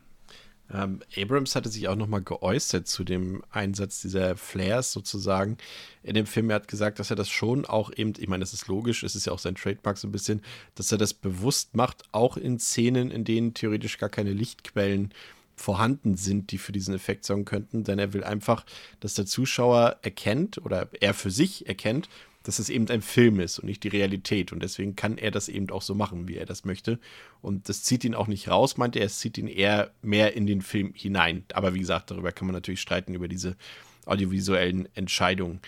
Ähm, die Polizisten rund um Hilfs-Sheriff, noch ist er Hilfs-Sheriff, aber durch das Verschwinden seines Chefs ist er jetzt ja quasi der eigentliche Sheriff, äh, Jackson, also der Vater von Joe. Ähm, die treffen sich dort halt in seinem Haus und äh, merken auch, dass etwas nicht stimmt und sie wollen auch selbst ermitteln. Sie trauen dem Militär auch nicht so ganz. Ähm, Joes Hund Lucy, Lucy ist weggelaufen. Ähm, der ist quasi wie auch die anderen Hunde, die bei diesem Vorfall an der Tankstelle weggelaufen sind, ist er auch verschwunden und das Ganze bleibt eben mysteriös, zumal auch überall elektrische Teile aus Maschinen, aus Laternen und Motoren, aber auch aus banalen Dingen wie Mikrowellen in der ganzen Stadt verschwinden.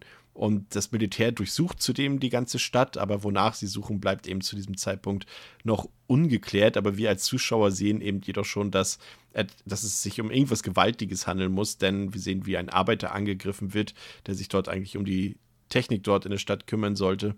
Und dann haben wir natürlich auch wieder die Jungs in, in, in, im weiteren Verlauf zu sehen. Und da ist es so, dass sich Alice und Joe hier zu diesem frühen Zeitpunkt im Film durchaus schon näher kommen. Also man merkt, dass die beiden einfach miteinander connecten, dass sie sich gut verstehen ähm, und das eben trotz der Situation zwischen den beiden Vätern von ihnen. Und am nächsten Tag stellt sich heraus, dass Lucy, also der Hund von Joe, aber eben auch alle anderen Hunde plötzlich wieder aufgetaucht sind, aber in ganz anderen Counties. Also die sind teilweise zig Kilometer weggelaufen dort ähm, aus der Stadt und sind woanders wieder aufgekreuzt. Und ja, die ja, es ist so ein bisschen jetzt so eine Militärkulisse in der Stadt geworden, würde ich sagen. Also überall stehen Militärfahrzeuge rum, die Soldaten stehen überall rum und dann denken sich die Kids eben in ihrer, ja, wie sagt man nicht Naivität, sondern in ihrer. Hm, ja, doch, eigentlich schon. Naivität.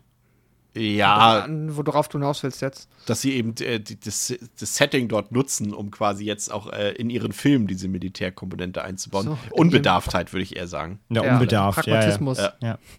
Genau, und äh, das ist auch wieder sehr charmant, wie ich finde. Und da äh, bekommt man dann eben auch noch wieder so ein paar äh, George A. Romero-Anspielungen. Ich glaube, diese Company, diese Böse, die sie dort in ihrem Film verwenden, die heißt ja auch Romero Chemicals zum Beispiel.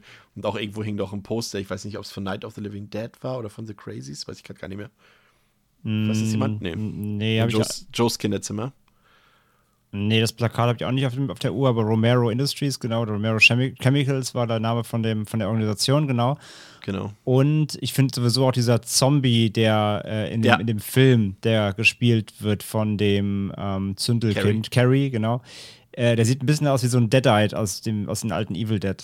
Mit den, mit diesen Ja. Augen und so. Mit den Und auch- weißen Augen, ja. Ja, mit weißen Augen und auch so, was er anhat, so ein kariertes Hemd und so. Das hatten die Deadites in den ersten, im ersten nämlich auch immer an, also beziehungsweise Jugendlichen ähm, da in der Hütte. Die hatten, der eine hatte auch mal so ein kariertes Hemd an. Das hat mich total an Deadites erinnert.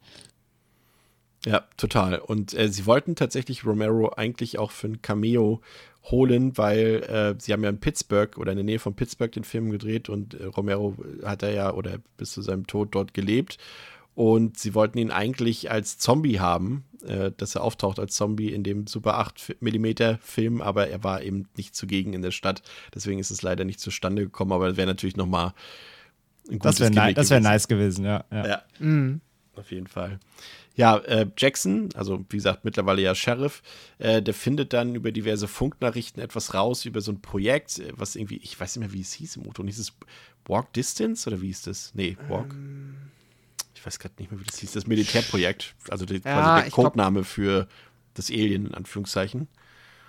Ah, wie ist das? Short Distance? Irgendwas mit Distance ist, glaube ich, nicht ganz falsch. Ich glaube, Also ich Walking, bin- Walking Distance, glaube ich. Walking Distance. Walking ja, Distance. ja, ja, ja, ja. Ja, genau. Er findet darüber was heraus und konfrontiert dann eben auch diesen Sergeant, diesen Sergeant Alec, der dann von Noah Emmerich gespielt wird. Aber gleichzeitig muss auch seinem Sohn Grenzen aufzeigen, denn er will partout nicht, dass Joe irgendwas mit Alice zu tun hat, weil eben äh, er immer noch sieht, dass äh, Alice Vater für den Tod seiner Frau verantwortlich ist. Und deswegen möchte er nicht, dass die beiden Kinder miteinander Kontakt haben, woran sie sich natürlich, wir waren selber Kinder, ich habe es schon mehrfach gesagt, äh, natürlich nicht halten. Und ähm, ich glaube, das war, genau, sie steigt ja dann nachts in, in Joes Kinderzimmer und die beiden sehen dann, wie sich dieser mysteriöse Würfel, den Joe ja mit nach Hause genommen hat vom Unglücksort mit dem Zug, äh, dass er sich plötzlich selbstständig macht und äh, quasi auf den Weg zu diesem örtlichen Wasserturm, der da auch mehrfach, übrigens CGI generiert, äh, mehrfach äh, so im Mittelpunkt des Films steht ähm, und auch sehr beeindruckend, was heißt beeindruckend, aber schon doch durchaus interessant, äh, wie sich dieser Würfel halt auch äh, den Weg durch Wände durch, äh, wie sagt man, durch Durchbahnt. Bart? Durchbahnt, genau. Das äh, hat durchaus auch Eindruck hinterlassen, dass da plötzlich in Joes Kinderzimmer einfach ein Loch in der Wand ist. Und dann wird es dann auch, finde ich, ein bisschen düsterer langsam im Film. Wir sehen ja dann auch, der Film ist ja, hält sich ja nicht zurück mit Militärkritik, das muss man ja ganz klar sagen. Also wir sehen das ja auch in der einen Szene, als das Militär eben versucht, äh, Sachen dort aus Dr., also Informationen aus Dr. Woodward, der ja immer noch lebt, rauszupressen. Und als dieser sich dagegen wehrt und sagt, nee, ich sag euch gar nichts, muss er eben auch sterben. Und das sieht man eben schon, dass der Film da so zur Mitte der Laufzeit auch tonal jetzt nicht eine Kehrtwende macht, aber er wird zusehends, so wie André es quasi optisch beschrieben hat, dunkler und düsterer sozusagen, ja. Und ähm, dann äh, kommt es eben zu dem Vorfall, dass Alice sich auch streitet, natürlich wieder um dasselbe Thema. Sie soll nicht mit dem Joe abhängen, also quasi beide Väter handeln da äh, ja gleichermaßen. Aber es kommt dann eben auch dazu, dass äh, Alice Vater einen Unfall hat und er mit ansehen muss im Rückspiegel, wie Alice plötzlich, die dort auch auf der Straße unterwegs war, von einem seltsamen Wesen angegriffen und entführt wird.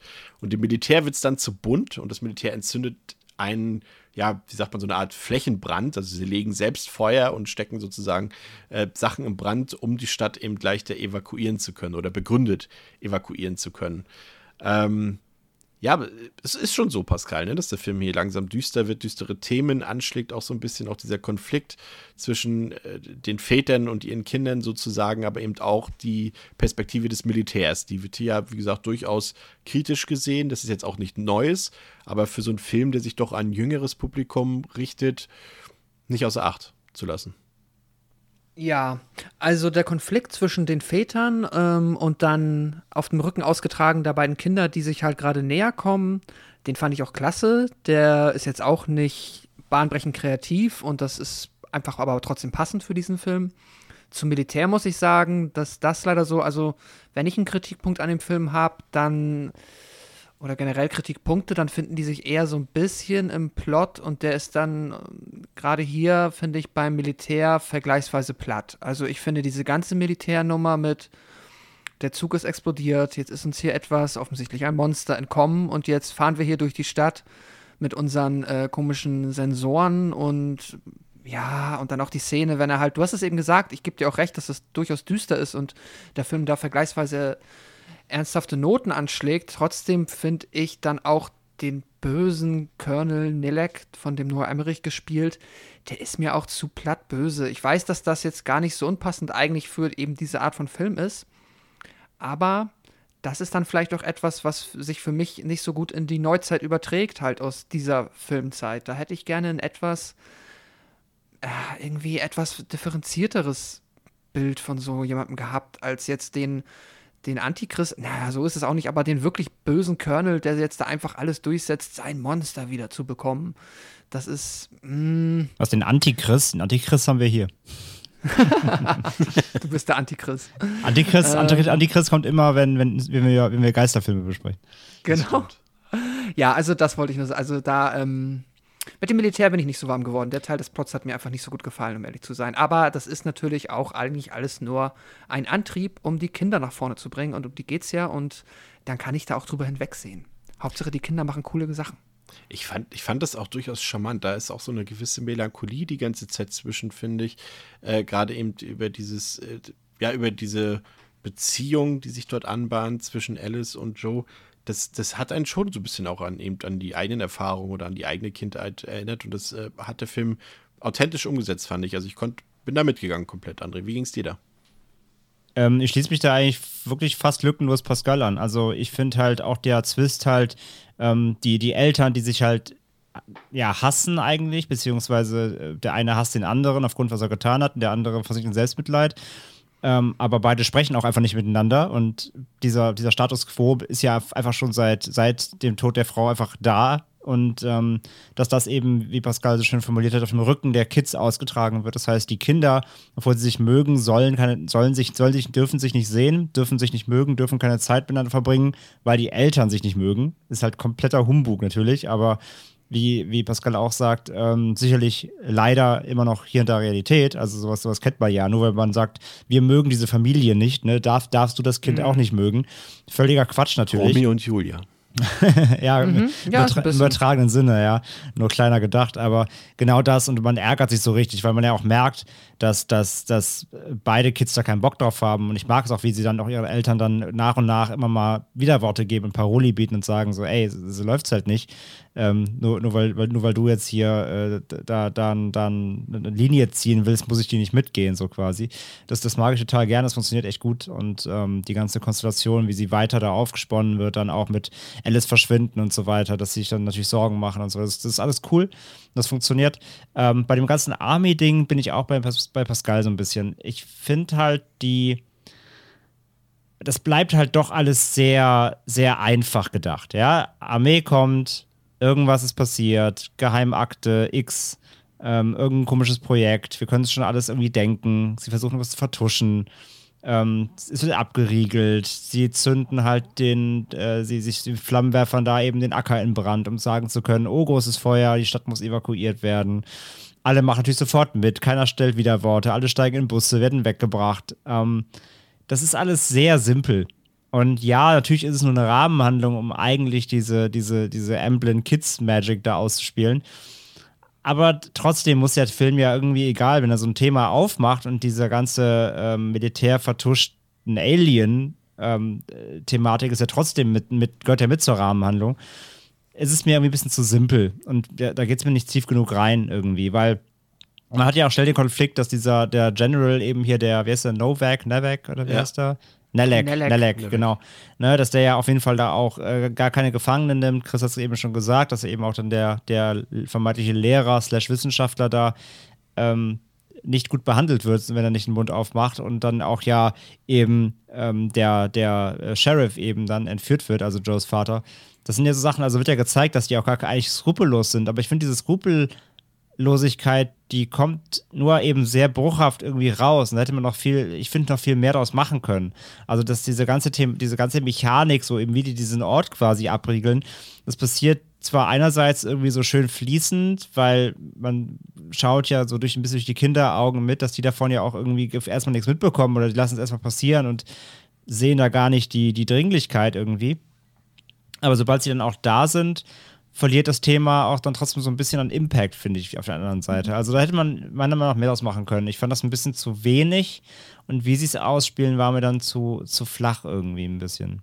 Vielleicht ist es am Ende auch zu viel. Ich nenne mal den Punkt, also als gegenteilig.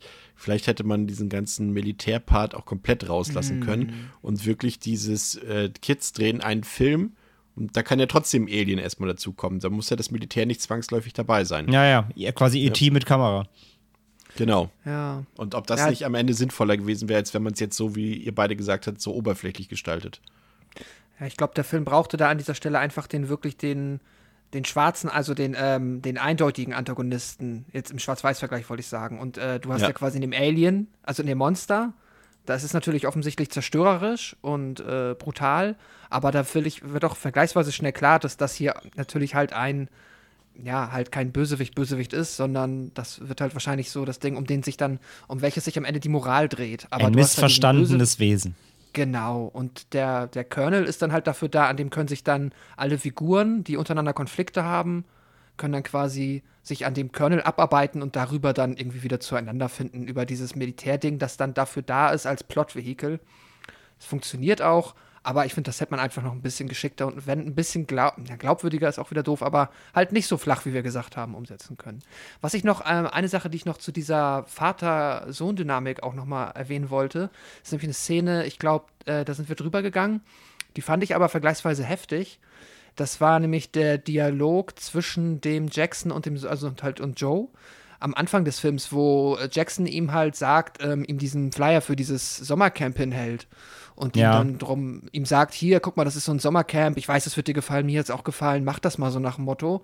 Und Joe ist halt überhaupt nicht überzeugt, weil er möchte halt hier im Sommer in den Ferien da mit dem äh, Charles Filme drehen.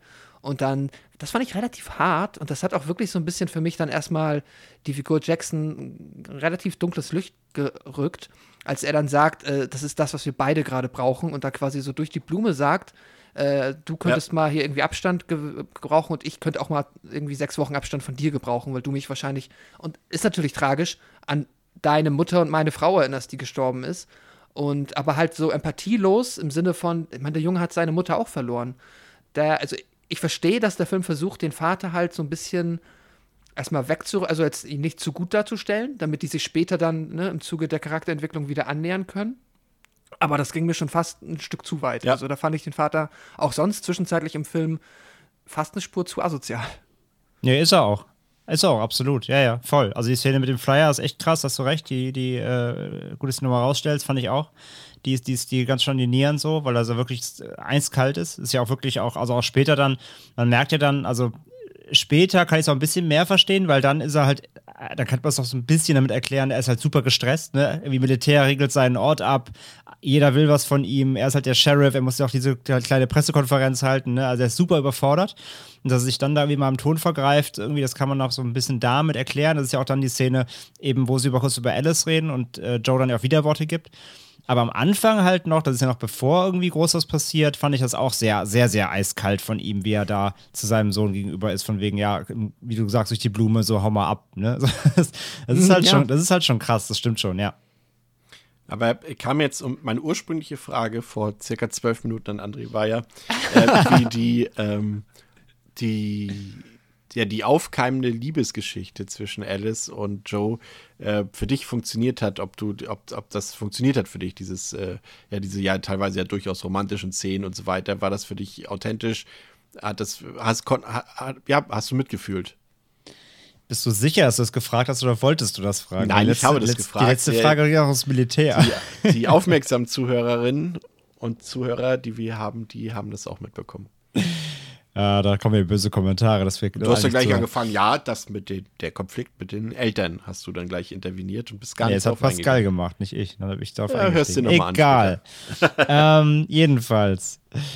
Ich finde, wie gesagt, ähm, zu, dem, zu dem anderen Part habe ich ja gerade viel gesagt und äh, zu dem Militärpart und dem ganzen Drumherum. Ähm, und ich sage ja, auf der, auf der anderen Seite eben der, der, der, der Kids-Part, der zwischenmenschliche Part, der funktioniert da für mich eben umso besser, weil der klappt eben gut, finde ich. Ähm, die, das ist auch eben nicht so, so Cringe-Liebelei. So, das ist halt nicht irgendwie so, anhimmeln, aber irgendwie nicht miteinander reden können und irgendwie, keine Ahnung, immer wenn er sie sieht, muss er kotzen, so äh, South Park-Style oder sowas. Also es ist nicht, das ist nicht albern, das ist auch nicht unangenehm, sondern es ist halt schön. So beide, beide wissen irgendwie, dass sie sich total gern mögen und die verbringen halt Zeit zusammen, auch so, so Sachen wie, wenn er dabei, wenn sie bei ihm im Zimmer sitzen, er zeigt ihr halt die seine Zugmodelle und wie er, wie in welchen Farben er die Züge bemalt. Wo man halt so denkt, so Nerd, aber es ist halt Ja, total süß. echt. Es ist halt, es ist halt echt und es ist total süß, wie sie irgendwie trotzdem darauf eingeht, auch wenn sie jetzt vielleicht kein Zugfan ist und trotzdem irgendwie seine, seine Hobbys irgendwie Und- nice findet und, Und vor allem, sie greift es ja auch dann später nochmal auf und das mochte ich auch so realistisch. Sie sagt ja dann so, einen Tag später, äh, ich finde nicht, dass du jetzt Charles deinen Zug kaputt machen lassen solltest für den Film, so, weil sie denn so, ne, auch Interesse zeigen will. Das hast du ja eigentlich cool gemacht, diesen Zug. Und warum sollten wir den jetzt da Ja, explodieren ja, das, lassen? So? das, ja. eben, da steckt ja Arbeit drin, ne? Warum musst du jetzt nicht mal kaputt machen, genau. Ja, das, das mag ich halt. Also das ist halt, das ist halt irgendwie ehrlich und echt und wie gesagt, nicht absichtlich irgendwie albern gemacht oder cringe oder, oder unangenehm, peinlich. Also gibt es ja viele Möglichkeiten, wie Filme immer solche, gerade so Jugendliebe, kleine, so, so Kids-Liebe darstellen. Und oft, oft wird das eben dann, sage ich ja, in so in so, wie sich Erwachsene halt das vorstellen, wie Kinder sowas machen. Dann wirkt das immer, immer seltsam und albern irgendwie. Und das hat echt hier gut funktioniert. Ich finde das Drehbuch hier sehr, sehr gut, wie sie die Kids da wirklich aneinander führen und dann gleichzeitig aber eben auch mit den Problemen umgehen lassen. Und sie machen auch nicht, was auch viele Filme in die Richtung machen, nämlich wenn es dann darum geht, dass Eltern sagen, ihr dürft euch nicht mehr sehen, dass dann ein, ein Teil, also ein, ein Part, entweder er oder sie irgendwie, dann sagen würde, ja, nee, mein Papa hat gesagt, ich darf dich nicht mehr sehen. Und dann, Ja. dann und der Kontakt dann auch von sich aus abgebrochen wird. Sowas passiert nämlich auch nicht, weil das finde ich auch immer super unangenehm. Sondern sie machen es halt weiterhin, sie treffen sich, sie sagen halt einfach nicht Bescheid und gehen halt einfach, sie haben ja eh Ferien so quasi, machen das halt einfach auf eigene Faust und, und das, das, das klappt halt auch gut. Ja, einfach super gut, dass kein Konflikt zwischen den beiden aufgemacht wird, weil wenn die Eltern oder die beiden Väter das schon haben, dann brauchst du das halt bei den beiden Kids nicht auch noch, dass dort irgendwie jetzt ein großes Drama aufgemacht wird und das macht der Film super gut, dass er es eben nicht macht. Ganz genau. Und ganz oft hast du halt, wie gesagt, dass sich das dann auf die Kids überträgt. Dass Ja. dann eben sowas kommt, so ein Dialog wie, Jan, ich darf dich nicht mehr treffen. Und dann ist halt so, äh, und Ja. hasse ich sowas halt, weil, weil Kids machen es halt trotzdem so. Also Ja. zu, in den meisten, meisten Fällen zumindest. Und das finde ich halt echt gut, dass sie das hier auch so durchziehen und dass sie das eben ähm, nur als Verlängerung des Konflikts quasi der Eltern nutzen. Und natürlich reden sie drüber, aber sie wissen halt, dass, also die Kids wissen eigentlich schon, dass sie ja nichts dafür können. Also sie können ja nichts für den Konflikt der Eltern. Und das ist halt super smart, weil sie den Kindern eben damit auch was zutrauen und die Kids nicht quasi nur an die Eltern binden, was super viele Filme in der Richtung nämlich machen. Und gleichzeitig auch, finde ich es aber trotzdem auch gut, das muss ich auch mal lobend erwähnen, dass in dem ganzen Film, obwohl er eben diese Coming-of-Age-Thematik eben hat und diese äh, Kids going on an Adventure-Szenario, ähm, lassen sie die Eltern halt nicht weg. Also die Eltern sind trotzdem Teil und die Eltern kümmern sich irgendwie schon um ihre Kinder. Also gut, manche wollen sie wegschicken, aber die meisten Eltern sind irgendwie, sorgen sich auch um ihre Kinder, auch wenn sie dann da eben äh, evakuiert werden. Die Eltern, die eine Mutter sucht direkt ihren Sohn und so. Also die Eltern, viele, viele, viele dieser ähm, Filme zeigen auch die Eltern vielleicht gar nicht oder, oder nur kurz und die haben gar keine Bewandtnis, wo ich mir immer denke, ja, aber come on, es sind Eltern mit, mit, Ki mit, mit Kids im absolut schutzbefohlenen Alter, die werden sich halt nicht dann wieder tagelang einen Scheiß für interessieren, was ihre Kinder machen. Und das finde ich halt wiederum gut, dass die Eltern hier schon so weit einen Teil spielen, dass du merkst, so, das sind interessierte Eltern und die haben halt ein, an sich ein ganz gutes Verhältnis, so, die meisten zumindest. Ähm, sodass sie nicht ganz rausgelassen werden, die Eltern halt überhaupt nicht wissen, was ihre Kinder da tagelang treiben. Das mag ich trotzdem auch gerne. Ja, und dass der Film dann, um schon mal vorwegzugreifen, ja auch die positive Message vertritt, dass eben durch die Kinder ähm, am Ende ja auch die Konflikte aufgelöst werden. Einfach durch die Sorge um die Kinder sozusagen. Da kommen wir Ja. gleich noch drauf zu sprechen. Äh, zunächst aber wird die Stadt erstmal komplett evakuiert und alle Bewohner werden vom Militär auf so einer, ja, auf so einer Militäreinrichtung eben abgeriegelt dort. Ähm, aber die Jungs, die wollen das nicht. Die wissen, Alice ist weg, wir müssen sie retten und äh, nebenbei auch noch dieses ja äh, geheimnisvolle böse, vielleicht böse Wesen platt machen. Dafür schnappen sie sich den geilen Typen vom Fotoladen. Äh, ich liebe ihn halt, ne, weil es ist halt, äh, ich weiß nicht, ob ihr die Serie früher geguckt habt, äh, zu Schulzeiten vielleicht, äh, die lief auf Vox immer um 16 Uhr, glaube ich, vor den Gilmore Girls, eine himmlische Familie mit dem Ja, kenn ich noch, ja. Und er war der Sohn der David Gallagher. Er war der Ach, Familiensohn. Ja, und ich Ah, liebe es halt, okay. dass er da halt so diesen urchristlichen, hardcore-christlichen Sohn spielt und hier einfach so einen bärtigen Stoner-Typen. Und das ist halt so geil, wirklich. Ja, ich mochte auch. Und, ich und, und warte, J.B. ja. Abrams hat gesagt, ja, guckt ihn euch an. Seht, was aus ihm geworden ist. Traurig, was die Zeit mit sich gebracht hat. So, fand ich super. Geil. Das wusste ich nicht. Äh, Das hatte ich nicht auf dem Schirm. Stimmt, der hat auch in, der hat auch, der hat auch hier in ähm, Guck mal, wer da jetzt spricht mitgespielt. Ja. Auch ein, war einer der Kinder von, von John Travolta. Ja, krass. Ähm, ich mochte aber auch die, äh, ich mochte aber auch die Szene mit ihm am Anfang, wo sie zum ersten Mal den Film entwickeln bei ihm und er auch direkt den, ähm, den Charles so fragt, so, ja, sag mal, äh, was steht eigentlich deine Schwester so? Also die, die hübsche, nicht die andere. Und dann, der, und dann Charles halt voll genervt, so, Alter, was weiß ich denn? Auch dieses, so, dieses, ähm, ich gehe über, das, über den jüngeren Bruder, versuche ich an, an, an Dates zu kommen, so. Und der hat richtig keinen Bock drauf, das mag ich auch, diese ganze Dynamik zwischen denen. Die Szene im Auto ist auch gut, als er fragt, ja, was hört denn deine Schwester so für Musik? Ja. Und die sagen so, ja, so Disco. Und er so, ja, das kann ich mir wieder aneignen. So, das Ja, fand genau. ich auch geil. Ja, ja, das, also das, der, der, der, der hat nicht super viel Screentime, aber der funktioniert gut, ja. Ja, der ist nämlich der Comic Relief. Ja, wenn man so will. Auf jeden Fall äh, büchsen sie mit ihm und seinem Auto aus und ähm, entdecken dann auf, auf ihrem Super, also sie fahren dann zu der Schule, da glaube ich war das, ne? War es die Schule?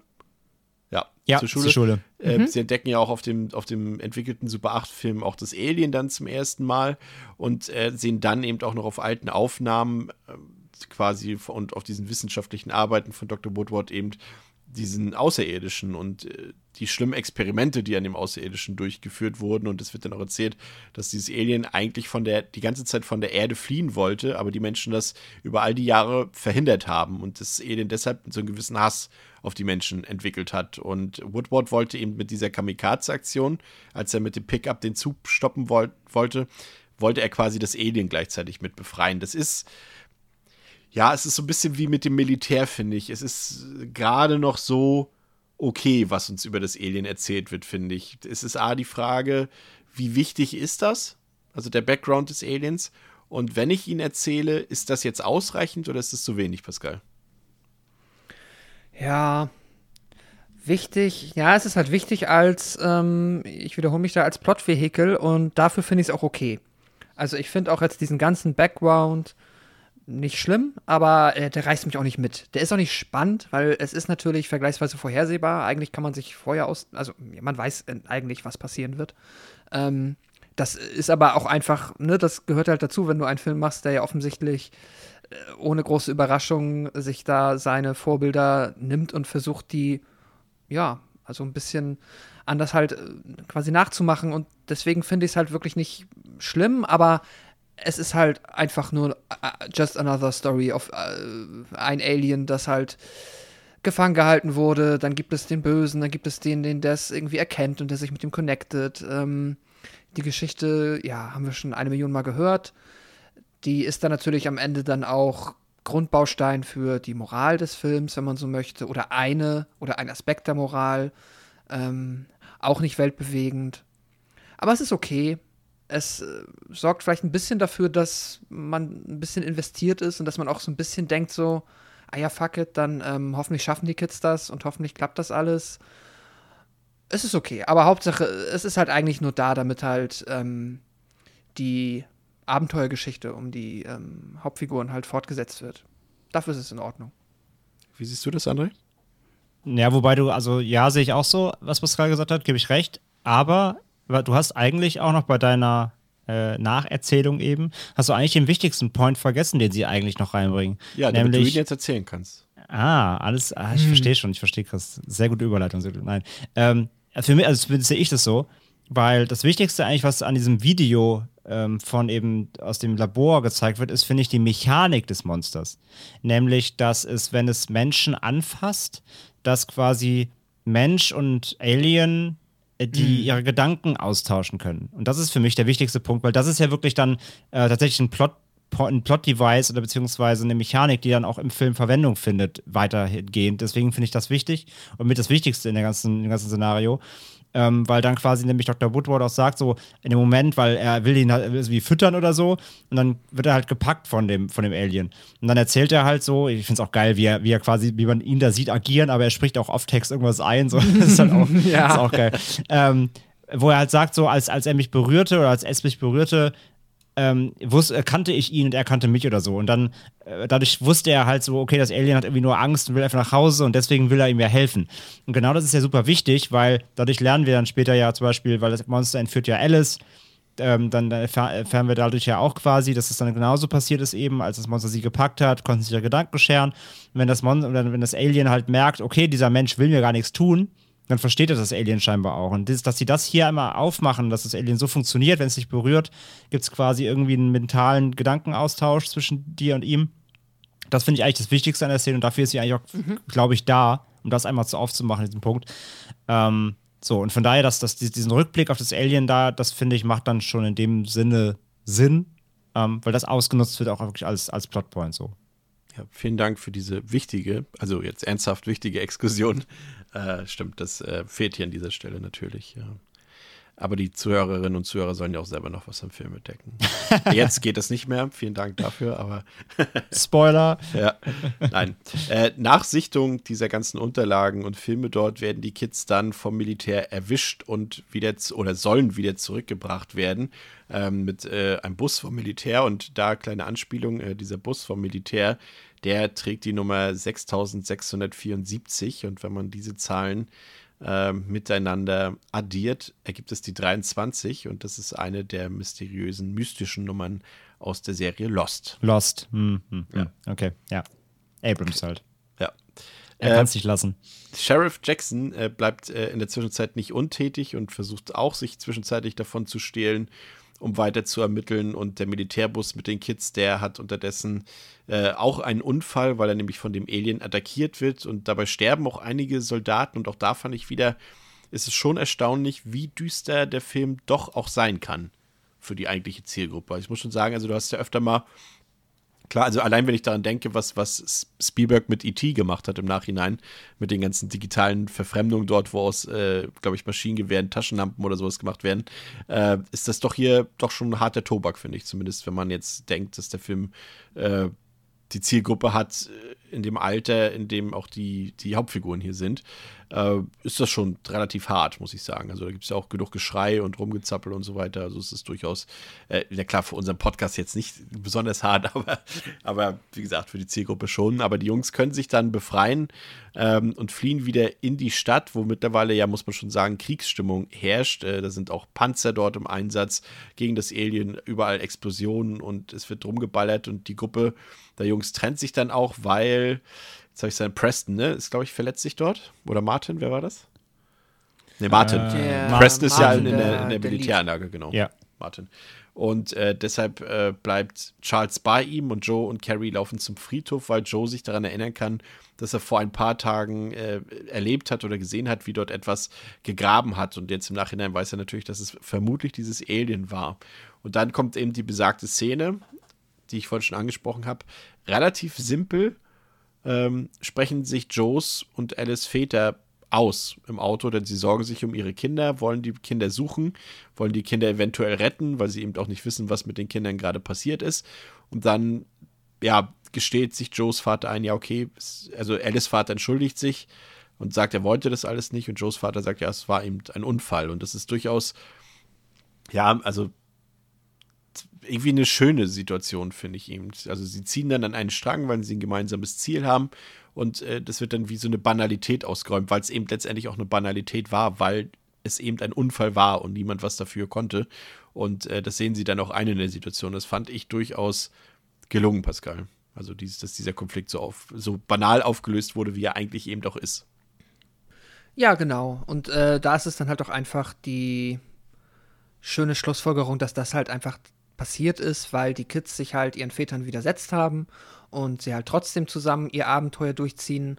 Und auch wenn sie jetzt natürlich in Anführungszeichen in Gefahr sind, oder auch nicht nur in Anführungszeichen, sie sind in Gefahr und die Väter müssen sie halt retten, ja, haben sie halt dadurch automatisch mit dafür gesorgt, dass jetzt halt, wo die Stakes höher sind, wo es jetzt halt mal wieder um das Leben von Menschen geht, man mal so einen banalen ähm, Streit eben aus dem Weg schafft, einfach nur um dann vernünftig zusammenarbeiten zu können. Und ja, das ist auch nichts Neues, aber das ist auch natürlich in so einem Film dann äh, trotzdem an dem Punkt genau an der richtigen Stelle und ist schön, fühlt sich gut an, hat mir auch ziemlich gut gefallen.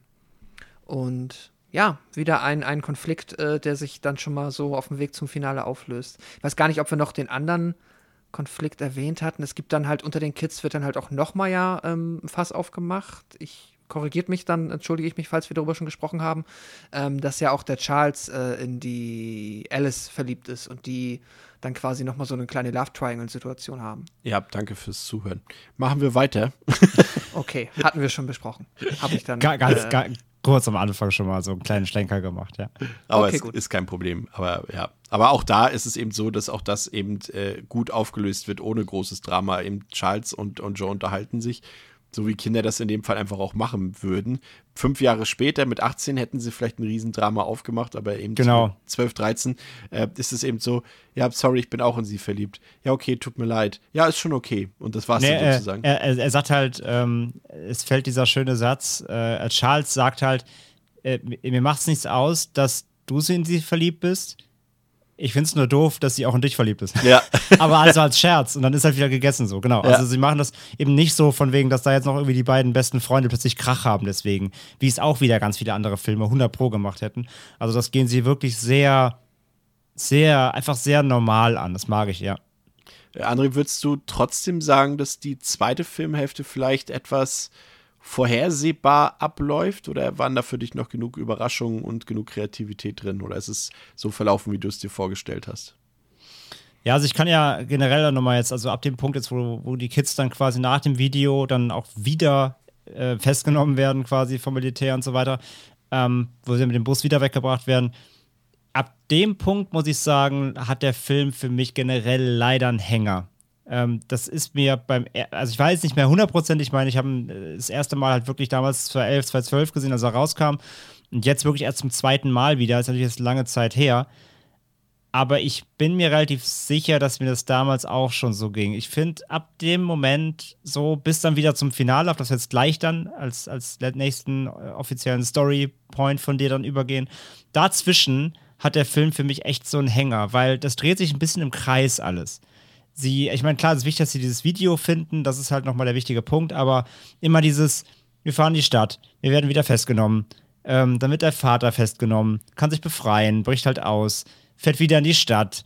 Ähm, also da, da werden super viele Wege aufgemacht, da müssen, werden viele Wege zurückgelegt, nur um dann halt in dieser Zeit ähm, Dinge zu nutzen, die dann das, den Plot vorantreiben oder eben dann solche Sachen eben wie das Aussprechen im Auto, die dann eben, ähm, dann, die dann eben da quasi so abgehakt werden, die gut sind zwar im Detail, aber ich finde dann, wie der Film sich da bewegt, da verliert er, finde ich, für mich so ein bisschen sich selbst aus den Augen, weil bis dahin war er eigentlich sehr, sehr straight und wusste immer genau, was als nächstes jetzt kommen muss, um das voranzutreiben.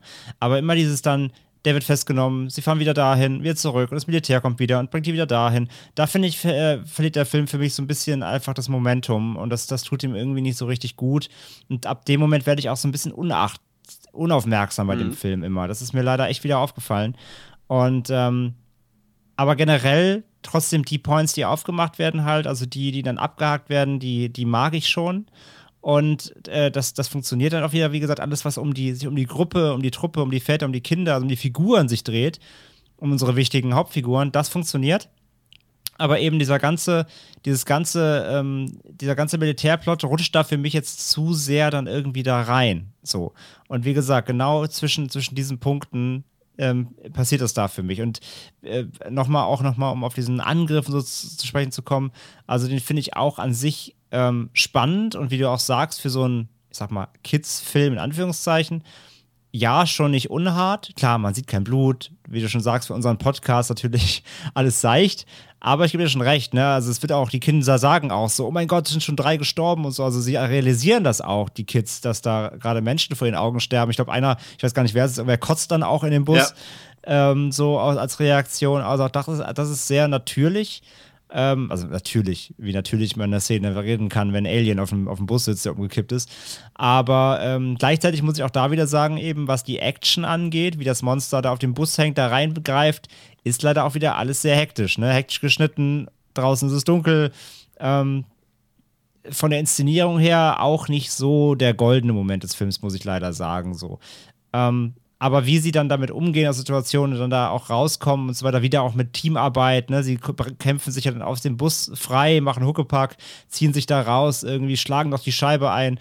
Ähm, also wie sie auch da wieder zusammenarbeiten als, als Gruppe, das funktioniert halt auch wieder, auch wieder gut. So. Also die kleinen Momente, immer, die, die, die, die eben unsere, unsere Truppe hier betrifft, die funktionieren für mich gut. Aber dieser Weg jetzt eben, den der Film hier sehr holprig jetzt nimmt, um die Figuren auch wieder zusammenzuführen und sie dahin zu lenken, wo sie so hin müssen. Äh, da, da finde ich, hat der Film für mich seinen schwächsten Part so für mich jetzt hier so im, im letzten Drittel vorm Finale.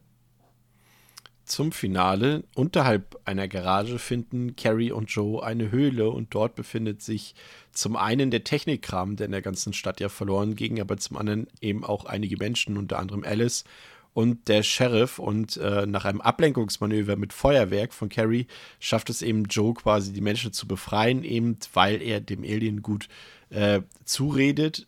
Dann später, also das Alien kommt dann wieder zurück, nachdem er die befreit hat und tritt Joe gegenüber. Und er redet der Kreatur gut zu, sagt, er will nichts Böses und äh, man weiß es jetzt ja nun eben schon. André hat uns ja auch erklärt, wie das Ganze funktioniert mit dem Alien. Und das Interessante hier an dieser Szene ist eben, als die beiden sich gegenüberstehen, ich weiß nicht, ob ihr das mitbekommen habt, das musste ich tatsächlich jetzt auch nachlesen, aber es ist tatsächlich auch so gemeint. Ähm, es ist ja hier zum einen das Alien zum ersten Mal richtig zu sehen auch für mehr als 0,01 Sekunden. Aber das Interessante ist hier eben, dass also ursprünglich sollte das Alien tatsächlich gar nicht zu sehen sein.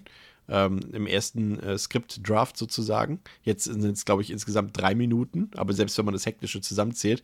Aber das Alien, das hat eben die Augen von äh, Kitriona Balfe, die eben Joes Mutter spielt in dem Film. Und das ist quasi als Metapher sozusagen, die, das Alien, die Kreatur, dient als Metapher, um den Schmerz des Kindes darzustellen, durch das es gehen muss, eben durch den Verlust der Mutter. Und dass es eben erst nach dieser Konfrontation jetzt mit dieser Angst oder mit diesem Schmerz, in dem Fall mit dem Alien, weiterleben kann und wieder, ja, einfach weiter im Leben geben kann. Und das äh, fand ich durchaus, wenn wir jetzt betrachten, dass der Film eben auch gute Botschaften hat und eine schön, also eben eine schöne Message verbreiten will, super. Also einfach super. Also auch, dass hier jetzt einfach kein Kampf oder sowas stattfindet, das ist einfach genial, äh, weil eben das Alien letztendlich, äh, hier, ich gehe schon mal weiter, am Ende all diese elektrischen Teile zusammensetzt zu einem großen Raumschiff und dann von der Erde einfach flieht. Und das ist einfach so ein richtig schönes Happy End, ein richtiges feel good Happy End. Es kommt da nicht noch irgendwie zum Kampf zwischen Alien und, und dem Militär, was jetzt zwar vorher schon angedeutet wurde, aber jetzt nicht mehr groß im Showdown jetzt stattfindet. Und äh, dass eben die friedliche Lösung, die verbale Lösung sozusagen hier vorherrscht. Und das hat mir richtig gut gefallen, Pascal. Mhm. Ja. Und auch ein schöner ähm, Shot am Ende, wenn das äh, Raumschiff weg, wegfliegt. Ja, total. Und dann, das wird ja auch noch mal der, also diese Charakterentwicklung ist ja auch noch mal am Symbol, äh, so symbolisch zu sehen, anhand dessen, dass ähm, Joe ja diesen Anhänger, den er die ganze Zeit mit sich trägt, von seiner Mutter, dass der dann ja auch noch zu diesem Raumschiff fliegt. Das, ähm, ja, fand ich auch schön. Das gefällt mir gut. Ähm, auch, dass da halt wirklich, wie du sagst, das ist jetzt nicht noch mal, dass das Alien jetzt, jetzt nicht noch einen Actionkampf irgendwie noch äh, sowas irgendwie haben müssen, so eine Kaiju-Szene oder so. Das braucht es dann halt auch wirklich nicht. Ich weiß eben, mit der Höhle muss ich, bei der Höhle muss ich sagen, die hat mich jetzt, aber jetzt habe ich den Film halt auch ähm, äh, vergleichsweise spät gesehen. Die hat, äh, die hat mich jetzt schon sehr an das Finale von ähm, S erinnert. Und ich meine, gut, das gibt es halt auch schon länger. Ähm, und kann ja auch, ist ja auch man, der Film erinnert an viele Filme und an viele Bücher äh, und das ist dann ja auch aus einem guten Grund. Trotzdem hatte ich hier irgendwie so ein bisschen, ähm, ja, keine Ahnung, war mir fast schon zu ähnlich. Ich weiß es nicht. Äh, kann auch ein ganz individueller, äh, äh schlecht nachzuvollziehender Kritikpunkt sein, aber irgendwie ist mir das aufgefallen und davon ab ähm, bin ich aber auch glücklich damit und fand es, ja, irgendwie äh, vergleichsweise unaufgeregt. Äh, ich bin bei André, diesen Hänger davor, den habe ich auch gesehen. Für mich hat sich das ein bisschen relativiert. Da muss ich sagen, wird auch gerade im Finale und aber auch in der zweiten Filmhälfte nochmal ein Aspekt besser bespielt, der auch, finde ich, immer wichtig ist, gerade bei solcher Art von Filmen. Und zwar halt so diese ganze Humorkomponente. So, ich finde die ganzen One-Liner und die äh, schnellen Gags, die so zwischendurch mal reingestreut werden, sind in der zweiten Hälfte für mich tatsächlich ein bisschen präsenter ähm, und ein bisschen besser getimed. Die kommen halt einfach mal so zwischendurch rein, wenn sie irgendwie in die Schule reingehen und dann sagt Charles, oh, oh äh, da kommst du nicht rein, das ist unmöglich. Und dann machen sie die Tür auf und dann sagt er, oh, ja, ich habe sie schon locker gemacht für dich. So diese kleinen Gags, die da drin sind, die ähm, klappen auf einmal ganz gut und halt auch bis zum Finale und ähm, ja, deswegen relativiert sich das bei mir ein bisschen, aber ja. Wie hat dir das gefallen, André? Also nochmal, um jetzt auf deine ganze Metaphergeschichte zurückzukommen. Also das mit den Augen zum Beispiel wusste ich nicht. Äh, krass, es, es, ist mir nicht aufgefallen und gut, ich glaube, das muss man auch nachlesen. Also wüsste jetzt nicht, dass einem das sofort auffallen könnte, beim ersten Mal zumindest nicht, also aber. Es, es, könnte zumindest, äh, äh, also uns hätte auffallen können, dass es zumindest sehr menschliche Augen waren. Okay. Dass es natürlich jetzt die Augen der Schauspielerin mit der Augenfarbe und so waren, das natürlich, wie gesagt, eher nicht, wie du schon sagst. Ja. Aber. Okay. Also, das, das wusste ich alles nicht, aber dass das eine Metapher sein soll, doch, das, das wusste ich. Also, das, das also es ist ja auch wieder relativ obvious so. Ähm, also, für mich stellt ja auch das Alien quasi, beziehungsweise Alien und Joe haben ja quasi dasselbe Problem. Sie haben beide was Schlimmes erlebt. Joe seine Mutter verloren, das Alien wurde gefoltert und als Militärexperiment verwendet. Und beide müssen quasi die Vergangenheit hinter sich bringen. So habe ich das immer, die Metapher quasi immer ausgelegt. Also beide müssen ihre Vergangenheit ablegen oder hinter sich lassen oder quasi akzeptieren, besser gesagt. Also verdrängen, sondern akzeptieren, es abschließen und weitermachen. So, und das ist ja das, was sie beide merken, als sie sich berühren. Ne? Das Alien versteht ihn, er versteht das Alien. Und beide wissen irgendwie, dass sie einfach im Grunde dasselbe Problem haben. Und damit verbunden ist ja dann auch eben, was Pascal eben beschrieben hat, wo eben dann dieser Magnetismus des, ähm, des Raumschiffs, die ganzen Elektronik, da, da, dann wissen wir ja auch, warum am Anfang ne, die ganzen Mikrowellen verschwunden sind und Automotoren. Ähm, wo dann eben diese Anhänger, das ist natürlich auch sehr, sehr, sehr, sehr über overly dramatic und sehr plakativ natürlich, aber symbolisch gesehen, wie eben der Anhänger mit der Mutter drin da eben auch wegfliegt und er muss es eben loslassen, er muss es akzeptieren, dass die Mutter weg ist und das Alien muss akzeptieren, dass es eben dieses Schlimme durchlebt hat, aber man muss jetzt auch den Groll auf die Menschheit quasi beiseite legen und dann eben einfach nach Hause gehen, so quasi. Und ähm, Joe sagt doch dann auch zu dem Alien irgendwie von wegen sowas wie, ich habe nicht mehr, ich hab's nicht mehr im O-Ton im Kopf, aber er sagt halt irgendwie, ähm, ja, ja, dir ist was Schlimmes passiert, aber du kannst trotzdem noch dein Leben leben oder sowas. Ne? Irgendwie sagt er noch zu ihm, äh, zu, zum Alien. Und ähm, das war für mich immer so die, die Metapher eben, dass, dass, dass sie beide was loslassen müssen, um im Leben jetzt weitermachen zu können, so ein bisschen. Und ist halt super Post Posterspruch, so, so Wandtattoo-mäßig, aber es ist, funktioniert halt, weil es trotzdem irgendwie sehr, sehr rührend ist. Und ähm, auch der Endshot halt, wo natürlich dann eben die beiden Väter mit ihren Kindern, ne, Alice und Joe, zusammenstehen, die äh, nehmen sich irgendwie noch an die Hand und so und dann fliegt eben das Alien da ins All. Das ist natürlich ein schöner, schöner Shot und wie Chris ja sagt, ein Film, wo eben nicht vorher noch erstmal 20 Minuten Showdown irgendwie kommt, alles muss noch geballert werden und das Alien muss noch irgendwie 20.000 Soldaten töten, auch wenn man sich wünschen würde, dass Nelek vielleicht noch gefressen wird, aber ähm, es ist ja trotzdem, es ist ja, oder wird er gefressen? Sieht man das eigentlich noch? Wie der wird doch Matsch gemacht. Doch, der wird Matsch gemacht, ne? Ich hatte mal, ich hatte, Alle ich hatte Wünsche grad, werden hier erfüllt. Ich hatte gerade im Kopf, dass, dass er, dass man ihn nicht mehr, äh, weil er schießt ja noch auf das Alien mit dem MG, bevor sie rausklettern. Doch, stimmt, klar. Und dann sieht man noch, ja, doch, alles klar. Ich hatte gerade im Kopf, dass man sieht nicht mehr, was mit ihm passiert. Aber alles gut. Äh, der, Böse, der Böse wird äh, Matsch gemacht. Also alles, alles fantastisch. Ähm, nee, aber eben, es gibt keine große Endschlacht mehr. Das mag ich an sich ganz auch. Was ich beim Film, ich weiß nicht, ob ich es schlecht finde ich glaube, schlecht finde ich es. Also insgesamt, ich würde es nicht als Negativpunkt äh, dem Film ankreiden, aber ich bin mal gespannt trotzdem, was ihr dazu sagt. Ich meine, ihr habt jetzt beide schon da auch euer Fazit zu abgegeben zum Finale. Ich weiß nicht, ob ich tatsächlich damit immer, also ja, beziehungsweise das ist immer, ich habe es jetzt zum zweiten Mal erst wieder gesehen, den Film, aber ich weiß nicht, ob ich damit glücklich bin, dass der Film einfach nach dem äh, das Raumschiff ins All geflogen ist, die Credits zeigt. Normalerweise bin ich immer froh, wenn Filme den pünktlichen Ausstieg schaffen und nicht noch too much irgendwie hinterherfahren. Aber hier das Ende ist halt so, es gibt halt tausend Fragen trotzdem noch. Also, wie würde das jetzt weitergehen, ne? Weil das Militär ist ja da. Diese Riesenvertuschung ist da. Der Sheriff, also Joes Vater, wurde festgenommen so und quasi entführt, mehr oder weniger. Ähm, da war ein Alien.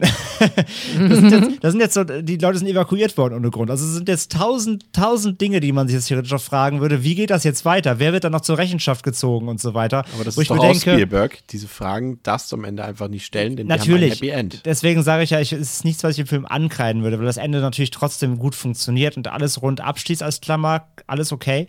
Aber das ist so ein Film, wo ich mir das denken würde, ich hätte jetzt gern Super 8-2 oder Super 16 oder wie auch immer man ihn nennen würde, um zu sehen, wie das Ganze jetzt überhaupt dann weitergeht. Wie wird das aufgelöst? Wer muss da jetzt für bluten irgendwie? Und das fände ich spannend. Aber wie gesagt, das ist sowas natürlich, das darf man sich bei so einem Film, der insgesamt natürlich als Metapher funktioniert, nicht fragen, aber es wäre spannend. Aber der Film macht dann zum Glück das Smarteste, was er hätte machen können. Er zeigt uns den fertigen Film The Case, den die äh, Kids gedreht haben in voller Länge. Und ich muss sagen, das ist ein super Gimmick, dass sie das noch äh, an die Credits rangehängt haben, weil es super sympathisch ist. Es ist teilweise auch echt witzig. Äh, das hat mir sehr gut gefallen, ähm, dass sie das am Ende noch gemacht haben. Ähm, was äh, vielleicht noch wichtig ist an dieser Stelle, da gehe ich mal zuerst zu Pascal. Äh, ich zumindest sehe es so, ich finde den Aufbau des Films generell einfach ziemlich gut. Äh, er hat ein gutes Pacing und er hat einen sehr guten Umgang eben mit dem Timing seiner Highlights, also seiner Action-Highlights in Anführungszeichen und vor allem mit dem Alien. Ich habe es ja schon gesagt, es taucht insgesamt drei Minuten on-screen auf und davon fallen irgendwie, glaube ich, 2 Minuten 55 schon aufs Ende. Ähm, das ist eben so, wie man früher einen Blockbuster gemacht hat. Ne? Man zeigt nicht eben schon in der ersten Szene ähm, das, was die Leute vielleicht unbedingt sehen wollen. Irgendwie den T-Rex zeigt man nicht in der ersten Szene, den weißen Hai zeigt man nicht in der ersten Szene, sondern dann immer mehr so langsam mal hier mal ein Arm, da mal ein Arm, hier mal ein Schwanz oder sowas. Und äh, auch dieser Film macht das. Äh, gut, finde ich. Also mir gefällt das, wenn das so klassisch abläuft und man nicht sein, seine, ja, so verschwenderisch umgeht damit. Aber wie sieht es bei dir aus? Doch, das finde ich auch gut. Ähm, äh, zumal es ja auch halt wirklich äh, nicht von Anfang an eindeutig ist, dass jetzt das Alien quasi das zu vernichtende Wesen ist, also quasi der ganz starke Antagonist ist und in dem Sinne halt eher das mysteriöse Wesen, über das es mehr rauszufinden gilt. Und gerade deshalb ist es, glaube ich, auch wichtig und auch halt auch so äquivalent zu halt den Blockbustern, wie du meintest, wie es damals war, dass man halt erstmal etwas ähm, also man bekommt quasi immer mehr zu sehen, umso mehr der Zuschauer und die Figuren halt über das Wesen gelernt haben. Jetzt nicht logisch aufgrund dessen, ähm, sondern quasi so ein bisschen, es ist so eine Entwicklung. Also wir lernen das quasi erstmal auf Plot-Ebene besser kennen und äh, eine Exposition bekommen wir und dann dürfen wir es auch ein bisschen mehr sehen. Und so schaukelt sich das halt hoch und so hält der Film natürlich auch seine Spannung. Ähm, und das funktioniert gut und, und es war mit Sicherheit auch einfach mal äh, sicher zum, zum Teil Selbstzweck, weil du halt, äh, ja, ja, hier hättest du natürlich jetzt die ganze Zeit mit dem Monster um dich schmeißen können. Das ist ja nur ein CGI-Ding. Aber, ähm, ja, so aus den Ursprüngen natürlich dann halt auch einfach der, ähm, aus praktikablen Gründen halt äh, dann seltener eingesetzt. Aber er gibt dann halt irgendwie so, wie es jetzt hier im Film verarbeitet wurde, auch, ja, einfach für den Spannungsaufbau total Sinn. Und deswegen mag ich das auch. Ähm, André, wie siehst du das? Also mit der Screentime des Aliens und wie es angedeutet wird erst und quasi funktioniert wie der klassische frühere Blockbuster. Und gleichzeitig würde mich noch interessieren, wie du die Filmmusik fandest. Also die hat für mich auch sehr zum Gelingen des Films beigetragen. Ja, also ich bin da echt bei Pascal halt. Also ich finde das halt, dass das Monster wirklich nur äh, bruchstückhaft gezeigt wird und das ja auch dazu passt, dass man eben relativ schnell sieht, dass es ja auch nicht irgendwie jeden tötet und das heißt, es wird ja auch nicht sofort als so, ja, eben das, das Bestialische, der, eben der weiße Hai eingeführt, der wirklich alles einfach wegfrisst. Ähm, von daher funktioniert es für mich ganz gut, dass man das echt wie so eine, wie so eine Karotte so ein bisschen vor sich hertreibt, sodass der Zuschauer, die Zuschauerinnen mal wissen, so, okay, ähm, ich, ich habe was, auf was ich mich irgendwie freuen kann, also hoffentlich im besten Falle. Und dass man eben noch nicht einfach auf dem Silbertablett alles präsentiert bekommt. Von daher, das finde ich, das ich auch gut, gepaart mit dem natürlich, dass man bei wir haben nun mal hier einfach ein fettes CG-Monster und wir wissen alle, wenn man das zu sehr, wenn, wenn man so einem CG-Monster so viel Screentime gibt, geht das meist in die Hose. Von daher finde ich das schon okay, dass sie hier eben dieses Behutsame wählen. Und was die Musik angeht, ich finde die gut. Ich bin aber nicht so geflasht, muss ich sagen, weil ich habe extra darauf geachtet, weil gerade bei solcher Art Film meistens die Musik eine große Rolle spielt natürlich, die dich irgendwie emotional auch catchen soll. Und es gibt einige sehr gute Stücke und in den wichtigen Momenten funktioniert sie auch. Es ist aber kein Score, wo ich jetzt nach dem Film sage, boah, krass, den muss ich mir jetzt noch irgendwie 20 Mal bei Skype, äh, bei Skype, bei Spotify, bei Skype anhören, indem du mir vorsingst, Chris, ähm, bei Spotify anhören. Also ich weiß nicht so richtig. Ich finde, der, der ist nicht so mega catchy oder beziehungsweise andersrum. Das ist ein Score, der funktioniert sehr gut mit dem Film, aber ich glaube, für mich zumindest nicht so alleine. Und das ist immer so ein Ding, wo ich so den Score ausmache. Ist das ein Score, wo ich sofort danach Bock habe, den jetzt auch nochmal so als Standalone für mich einfach zu hören? Oder ist es ein Score, der wirklich mit dem Film verbandelt ist und der in den Szenen wirkt? Und für mich ist es eher Letzteres. Ja, ja vielleicht liegt es da. Ich mag generell die Scores von Michael Giacchino. Mhm. Und der hat auch die, ich mochte die auch zu Jurassic World 1 und 2 tatsächlich. Ich finde, da hat er ein bisschen was mhm. ähm, auf dem Kasten. Aber ist ja, Musik ist ja auch Geschmackssache wie Film.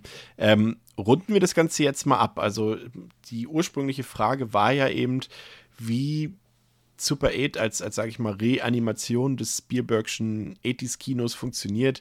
Wie schafft er es, diese Kinomagie aus unserer Kindheit wiederzubringen oder diese Jugendmagie, je nachdem, wie man es nimmt.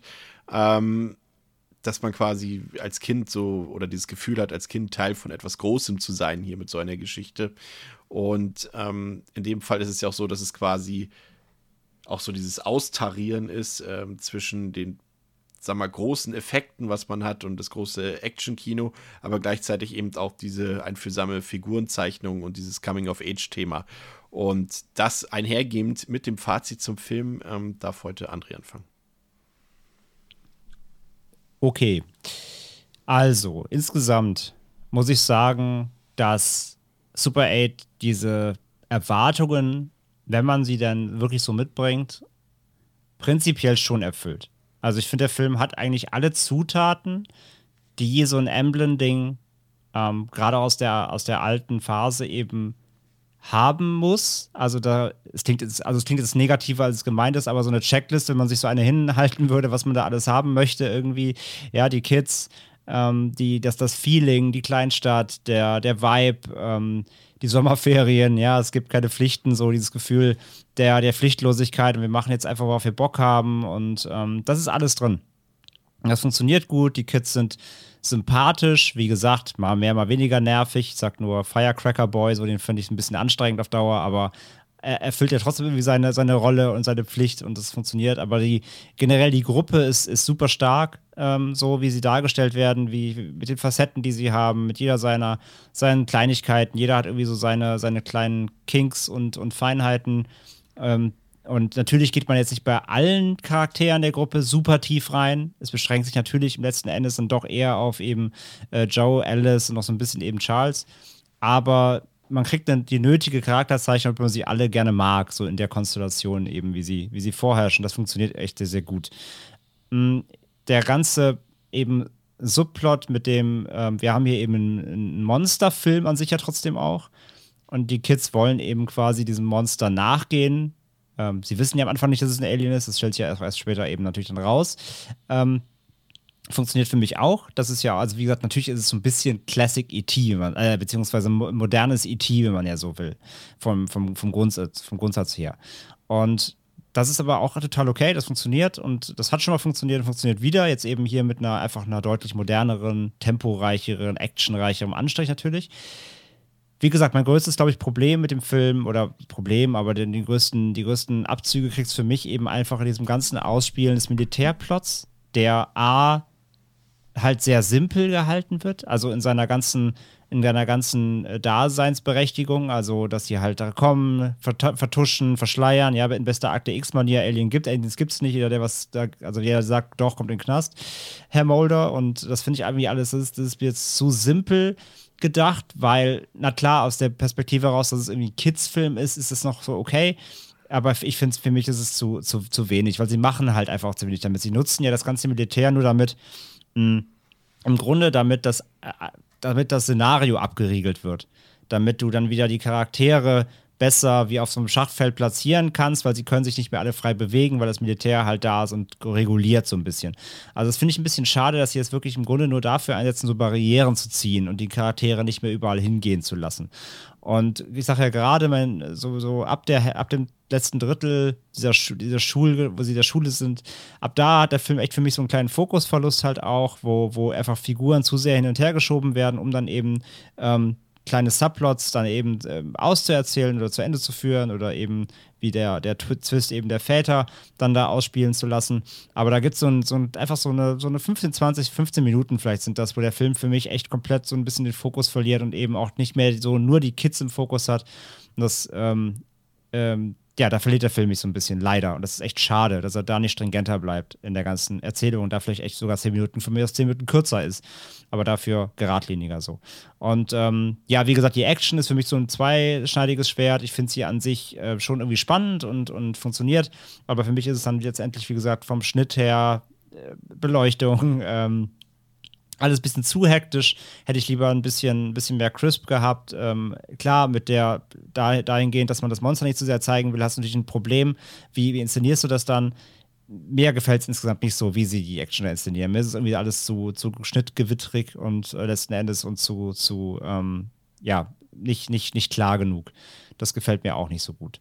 Aber letzten Endes trotzdem diese ganze Grundthematik, die Metapher dahinter, die ähm, eben im Grunde die, die Geschichte um einen Jungen, der seine Mutter verloren hat, der damit abschließen muss, weil letztendlich ist es, ist es genau das, plus eben noch die, die Love-Story, so ein bisschen die Jugend, Jugendliebe-Story äh, mit Alice. Das funktioniert alles super. Das ist echt total echt und ähm, realistisch und fühlt sich einfach gut an ähm, und dass der Film dann eben auch wirklich sagt, wir machen jetzt hier ein Happy End ohne, ohne Geschnösel und ohne auch ohne Kitsch letztendlich. So richtig kitschig ist es nämlich nicht. Es fühlt sich auch da, fühlt sich irgendwie trotzdem, trotzdem einfach schön und ehrlich an. Und das, das rechne ich dem Film hoch an, dass er sich da echt wirklich in den Tönen nicht vergreift und nicht albern wird, weil das passiert dann doch eben wieder ziemlich vielen Filmen in dem Bereich. So, von daher, ähm, ich finde Super 8 ist ein guter Film, es ist ein guter Emblem-Film, es ist ein guter Coming-of-Age-Film, es ist ein mäßiger Sci-Fi-Film und es ist ein okayer Actionfilm. also letzten Endes halt eben das Wichtige, was er macht, der, der ganze Kids-Part ist super, aber er verliert für mich, er ist, ein, er ist irgendwie ein gutes Kids-Drama, aber er ist für mich leider nicht der beste Sci-Fi-Actionfilm. So, um, der, um, die Gewichtung mal klar zu machen. Von daher kriegt er von mir, lange Rede, kurzer Sinn, äh, 3,5 von 5 Sternen. Danke. Ja, ich mache äh, kürzere Rede heute. Für mich ist Super 8, jetzt kommt ein kleiner Lobgesang, tatsächlich so ein bisschen der feuchte Traum eines jeden Jüngers von Steven Spielberg oder Stephen King. Du hast die verschlafene Kleinstadt, du hast mysteriöse Ereignisse, die vonstatten gehen, du hast Geheimnisse, du hast eine Gruppe mutiger Kinder, du hast die erste Liebe und eine ganze Menge Fantasie und Nostalgie da drin. Und für mich gehört der Film tatsächlich zu den besten Blockbustern der letzten, sagen wir mal, 10 bis 20 Jahre. Und ist auch, ich finde es auch mal ein bisschen schade, dass der Film so ein bisschen wenig Beachtung findet, tatsächlich. Vielleicht, äh, Pascal hat es ja vorhin schon gesagt, vielleicht kam er jetzt auch einfach zu früh, wenn man jetzt eben sieht, dass äh, mhm. danach, ein paar Jahre später, eben äh, eine große Retrowelle kam und eine 80s-Retrowelle äh, kam und da wäre er vielleicht noch ein bisschen erfolgreicher gewesen und besser aufgehoben gewesen. Aber für mich funktioniert eben, äh, André hat es schon gesagt, vor allem eben auch dieser Coming-of-Age-Sektor im Film aber auch der Science-Fiction-Anteil. Der ist nicht ganz so großartig wie der Coming-of-Age-Teil, aber für mich ist es eben auch mehr ein Coming-of-Age-Film in einem Science-Fiction-Szenario und deswegen ist das eine für mich nicht ganz so wichtig wie das andere. Der Cast ist großartig, ähm, die Atmosphäre ist toll, die Bilder sind toll. Ich fand tatsächlich auch die Action-Szenen ziemlich gelungen. Ich fand es super, super, super gut, dass Abrams es schafft, eben wie seine Vorbilder, eben dieses, dieses Highlight des Films, dieses, dieses Monster, eben erst am Ende zu zeigen und vorher nur dezent anzuteasern. Äh, du hast es ja eben auch gesagt, André, nochmal, der Militärpart, über den kann man streiten. Letztendlich, hm. du sagst, ist, er, er dient ja quasi so ein bisschen als Schachbrett ähm, Funktion für die Figuren. Äh, ich würde sogar so weit gehen, wenn wir jetzt am Ende ja wissen, dass es ein Happy End gibt und das Alien ja eigentlich positiv gestimmt war die ganze Zeit und einfach nur nach Hause wollte, ist das Militär eigentlich nur dazu da, damit irgendein Antagonist da ist. Mhm. Weil man den ja. braucht, letztendlich. Ja. Ähm, ansonsten gibt es viele Explosionen, große Explosionen, äh, die man sich angucken kann. Ähm, aber für mich ist das eine große Verbeugung an das Genre-Kino der 70er und 80er Jahre und das strahlt auch mit jeder Pore aus und lässt zumindest für mich, aber sicherlich auch für viele andere die magische Kindheit wieder auferleben, zumindest für die Leute, die irgendwann zwischen 1900, ich sag mal 1960 und 1990 geboren wurden, ähm, die noch so eine Kindheit ähm, erlebt haben oder zum Großteil erlebt haben. Ähm, ja, großartiges Abenteuer von mir, fast die Höchstwertung, viereinhalb von fünf. Pascal. Ja, ähm, Ich ahne was. Ich ahne. Darf ich einen Tipp abgeben? Ja, gerne. Mein Tipp ist, dass du die, die obligatorische Mitte aus uns beiden wählst. Aber ich bin gespannt. ihr, ihr seid das Yin und Yang und ich bin die, äh, ach, keine. Ahnung, Yong. äh, das war ein sehr Yong. seltsamer Vergleich. Sorry, falls das irgendwie offensive war. Ähm, was soll ich sagen? Nee, ich fand den Film, ähm, ich hatte auch eine sehr eine ziemlich gute Zeit mit dem Film. Definitiv. Ich ähm, überlege gerade, was ich jetzt noch mal so erwähnen kann. Ich bin grundsätzlich, glaube ich, so ein bisschen bei euch beiden. Und ja, du hast ja auch recht, Chris. Ähm, also darauf wird es hinauslaufen. Ähm, ich fand den Coming-of-Age-Part auch wirklich grandios. Und ich kann deswegen auch zum Großteil über dieses zum Beispiel sehr plakativ und sehr platt geschriebene Militär Militärgedöns dann hinwegsehen, weil es halt, und da bin ich dann auch bei dir, Chris, halt wirklich dafür da ist, einfach nur, ja, der Antagonist zu sein, damit halt die alle quasi eine gemeinsame Motivation haben und die inneren Konflikte sich dann dadurch auflösen können. Meine Kritikpunkte habe ich, glaube ich, größtenteils schon mal gesagt. Ich finde halt ja dann halt doch, wie gesagt, dass ähm, auf der Antagonistenseite, das hätte man alles ein bisschen interessanter gestalten können. Das hätte man ein bisschen differenzierter schreiben können. Da hätte auch von mir aus wirklich dieser Colonel, dem, den mochte ich halt wirklich nicht. Der, der hat mir das alles zu, der war zu böse, weil er böse ist, weil er irgendwie halt dieser ganz klassische, das ist mein Monster und wir müssen böse sein zu dem Monster und ja, ah, das, das hat für mich nicht so gut funktioniert, aber wie gesagt, kann man dann drüber hinweg gucken, fand ich da nicht so schlimm. Ansonsten audiovisuell bin ich ja auch komplett dabei, dass ich finde, dass der Film gut aussieht. Auch hier und da Kleinigkeiten, an denen man mäkeln kann. Beim Soundtrack, da hatte ich jetzt eben noch nichts zu gesagt. Ähm, ich finde auch, dass der sehr, an, also sehr offensichtlich quasi äh, ja, an John Williams erinnern soll.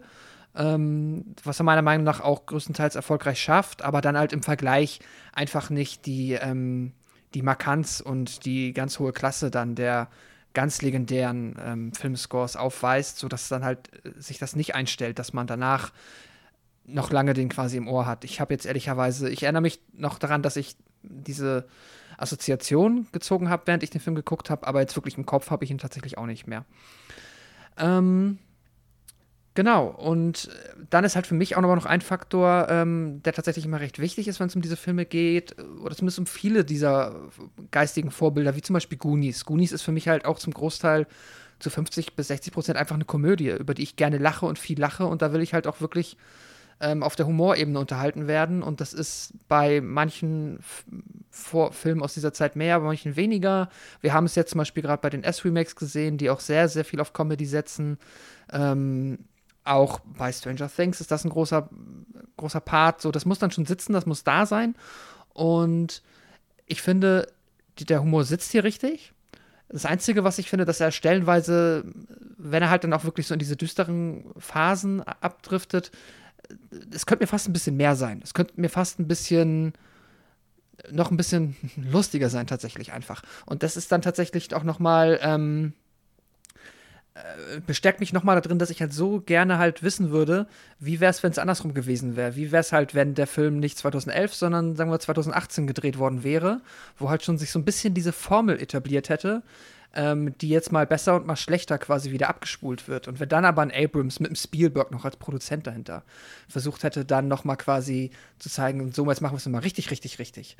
Das wäre mega spannend gewesen. Also das hätte ich jetzt, wenn es jetzt noch mal ein äh, Super 16 gibt äh, von den beiden, das wäre unfassbar spannend zu gucken, ob die jetzt sagen, okay, wir gehen den Weg mit und ja, äh, denen jetzt quasi äh, die ganzen aktuellen Sie ist 80s einfach als. Sequel zum, zum echten Alien, zu, ähm, Ja, zu Ripley Alien. Also hätten die Menschen, also das ganze Unglück ist nur passiert, weil die Menschen das Alien haben entkommen lassen auf der Erde. Und äh, so ist dann die komplette Alien-Filmreihe entstanden, das Unglück. Mm, I see. Das ist äh, eine. Uah, und jetzt, entschuldigt, liebe Hörer, hau ich gegen mein Mikrofon, weil ich immer gestikulieren muss. Ähm. okay, komme ich zu meinem, meinem abschließenden Fazit. Äh, es ärgert mich jetzt fast. Nein, es ärgert mich nicht. Äh, aber du hast trotzdem recht, Chris. Äh, ich gebe vier von fünf Sternen und äh, liege in der goldenen Mitte, denn da findet sich, wie man bekanntlich sagt, in der Regel die Wahrheit. Und ja, das war mein Fazit. Sehr gut. Wahre Worte wahrscheinlich am Ende. Ja, ähm, das soll es quasi fast für heute gewesen sein. Ähm, es sei nochmal der Hinweis erlaubt, äh, dass wir auch auf Steady sind und ihr könnt uns da supporten. Ähm, André, was muss man dafür tun? Was kostet das? Und was kriegt man Geniales an Content dort geliefert? Ich habe gehört, gerade äh, vor ein paar Stunden ist da schon wieder was online gegangen. Ja, nämlich dein OnlyFans. nee, wenn ihr, äh, wenn ihr unseren Podcast gerne hört und gerne mögt, was wir hier wöchentlich machen, dann könnt ihr uns dafür im Monat ein bisschen unterstützen auf ähm, der äh, Website steadyhq.com slash horrorfilmpodcast zusammengeschrieben. Den Link findet ihr auch bei uns in den Show Notes. Und dann könnt ihr euch eins der verschiedenen Pakete auswählen und jedes Paket hat quasi andere ähm, Boni oder ihr bekommt halt andere Sachen, je nachdem, was euch da wichtig ist. Und äh, ja, dann bekommt ihr zum Beispiel Zugriff auf unsere Exklusivformate, ähm, wie Chris gerade schon geteasert hat, nämlich unter anderem Shorties. Ähm, das sind Kurzbesprechungen eben von Filmen, die entweder hier bei uns im regulären Podcast gar nicht stattfinden oder jetzt, jetzt noch nicht. Also äh, wenn wir dann Shorty machen, heißt es das nicht, dass der Film nicht vielleicht auch irgendwann nochmal hier in seiner vollen Gänze mit allem drum und dran mal stattfinden kann, aber es sind ähm, eben äh, ja, Kurzkritiken, so Solo-Kurzkritiken von einem von uns. Ähm, und vor allem jetzt gerade aktuell eher, beziehungsweise gerade eher zu aktuellen Sachen. Ich habe nämlich zum Beispiel heute einen kleinen Shorty über Escape Room 2 online gestellt, der ab heute ähm, Standaufnahme 19. August äh, in den Kinos startet in Deutschland und ich konnte den schon vor zwei Tagen sehen und habe da ein kleines ähm, Fazit beziehungsweise einen kleinen Shorty zugemacht. Deswegen sowas bekommt ihr da, aber eben auch ähm, weitere Dinge wie unser Bonusformat äh, Filmische Abgründe, wo wir über richtig, richtig, richtig schlimm, richtig schlimm Horror, Trash und sowas reden, sowas bei Prime Video irgendwo hinter, das Regal gefallen ist. Sky Sharks zum Beispiel. Vielleicht bald. Wow, wow. Vorsicht, Aber verdient kriegst heute du mal. böse, Heute mal kriegst, verdient. jetzt kriegst du böse Facebook-Kommentare. Ähm, ja, auf jeden Fall sowas findet der Start. Zudem hört ihr eben die äh, Folgen, ähm, äh, die regulären Folgen früher und es gibt noch mehr. Guckt rein. Ähm, den Link findet ihr, wie gesagt, in den Show Notes. Da würden wir uns freuen, wenn ihr Bock habt, uns da so ein bisschen zu supporten ähm, für das, was wir hier machen. Ja, und äh, zusätzlich könnt ihr uns gerne, ich weiß, es benutzt kaum noch jemand iTunes, aber falls ihr Bock habt, äh, schreibt uns doch mal äh, eine nette Review dahin oder lasst eine schöne Bewertung da. Darüber würden wir uns sehr freuen. Und wenn ihr ein bisschen Kontakt mit uns haben wollt, äh, mit uns äh, über Filme reden wollt oder mit anderen Hörerinnen und Hörern von Devils and Demons Kontakt haben wollt, kommt doch auf unseren Discord-Server. Pascal, was muss ich ansteuern? Ist es einfach? Ist es schwer? Das ist super einfach. Man findet in unseren Shownotes eine URL, auf die man klicken kann, einen Link auch genannt. Und dort kommt ihr dann eine Einladung zu einem Discord-Server. Dort könnt ihr euch, wenn ihr noch keinen habt, einen Account erstellen. Und dann seid ihr auf unserem Server. Und dort gibt es verschiedene Chat-Kanäle, es gibt Sprachkanäle und da können wir dann miteinander reden über die verschiedensten Themen. Und ihr könnt auch mal ein bisschen Einblick erhalten oder mal mitbekommen, was bei den anderen Podcasts so abgeht. Und ja, es ist ein großer Spaß. Wir sind da mittlerweile eine, ich würde sagen, vergleichsweise aktive Community. Und da kann man auf jeden Fall noch mitmachen, wenn man Bock hat. Und falls nicht, das ist auch okay. Trotzdem dürft ihr in der nächsten Woche wieder einschalten zu unserer nächsten Episode, in der wir über eine meiner ja, seltsamsten und ungewöhnlichsten Kinoerfahrungen meiner äh, Filmkarriere sprechen werden und gleichzeitig über den Film A Girl Walks Home Alone at Night. Ein sehr interessanter Film. Ich freue mich sehr auf die Besprechung von uns und das solltet ihr auch. Also bis zum nächsten Mal bei Devils and Demons mit mir, Chris, mit Pascal und mit André. Auf Wiederhören. Ciao. Ciao. Tschüss.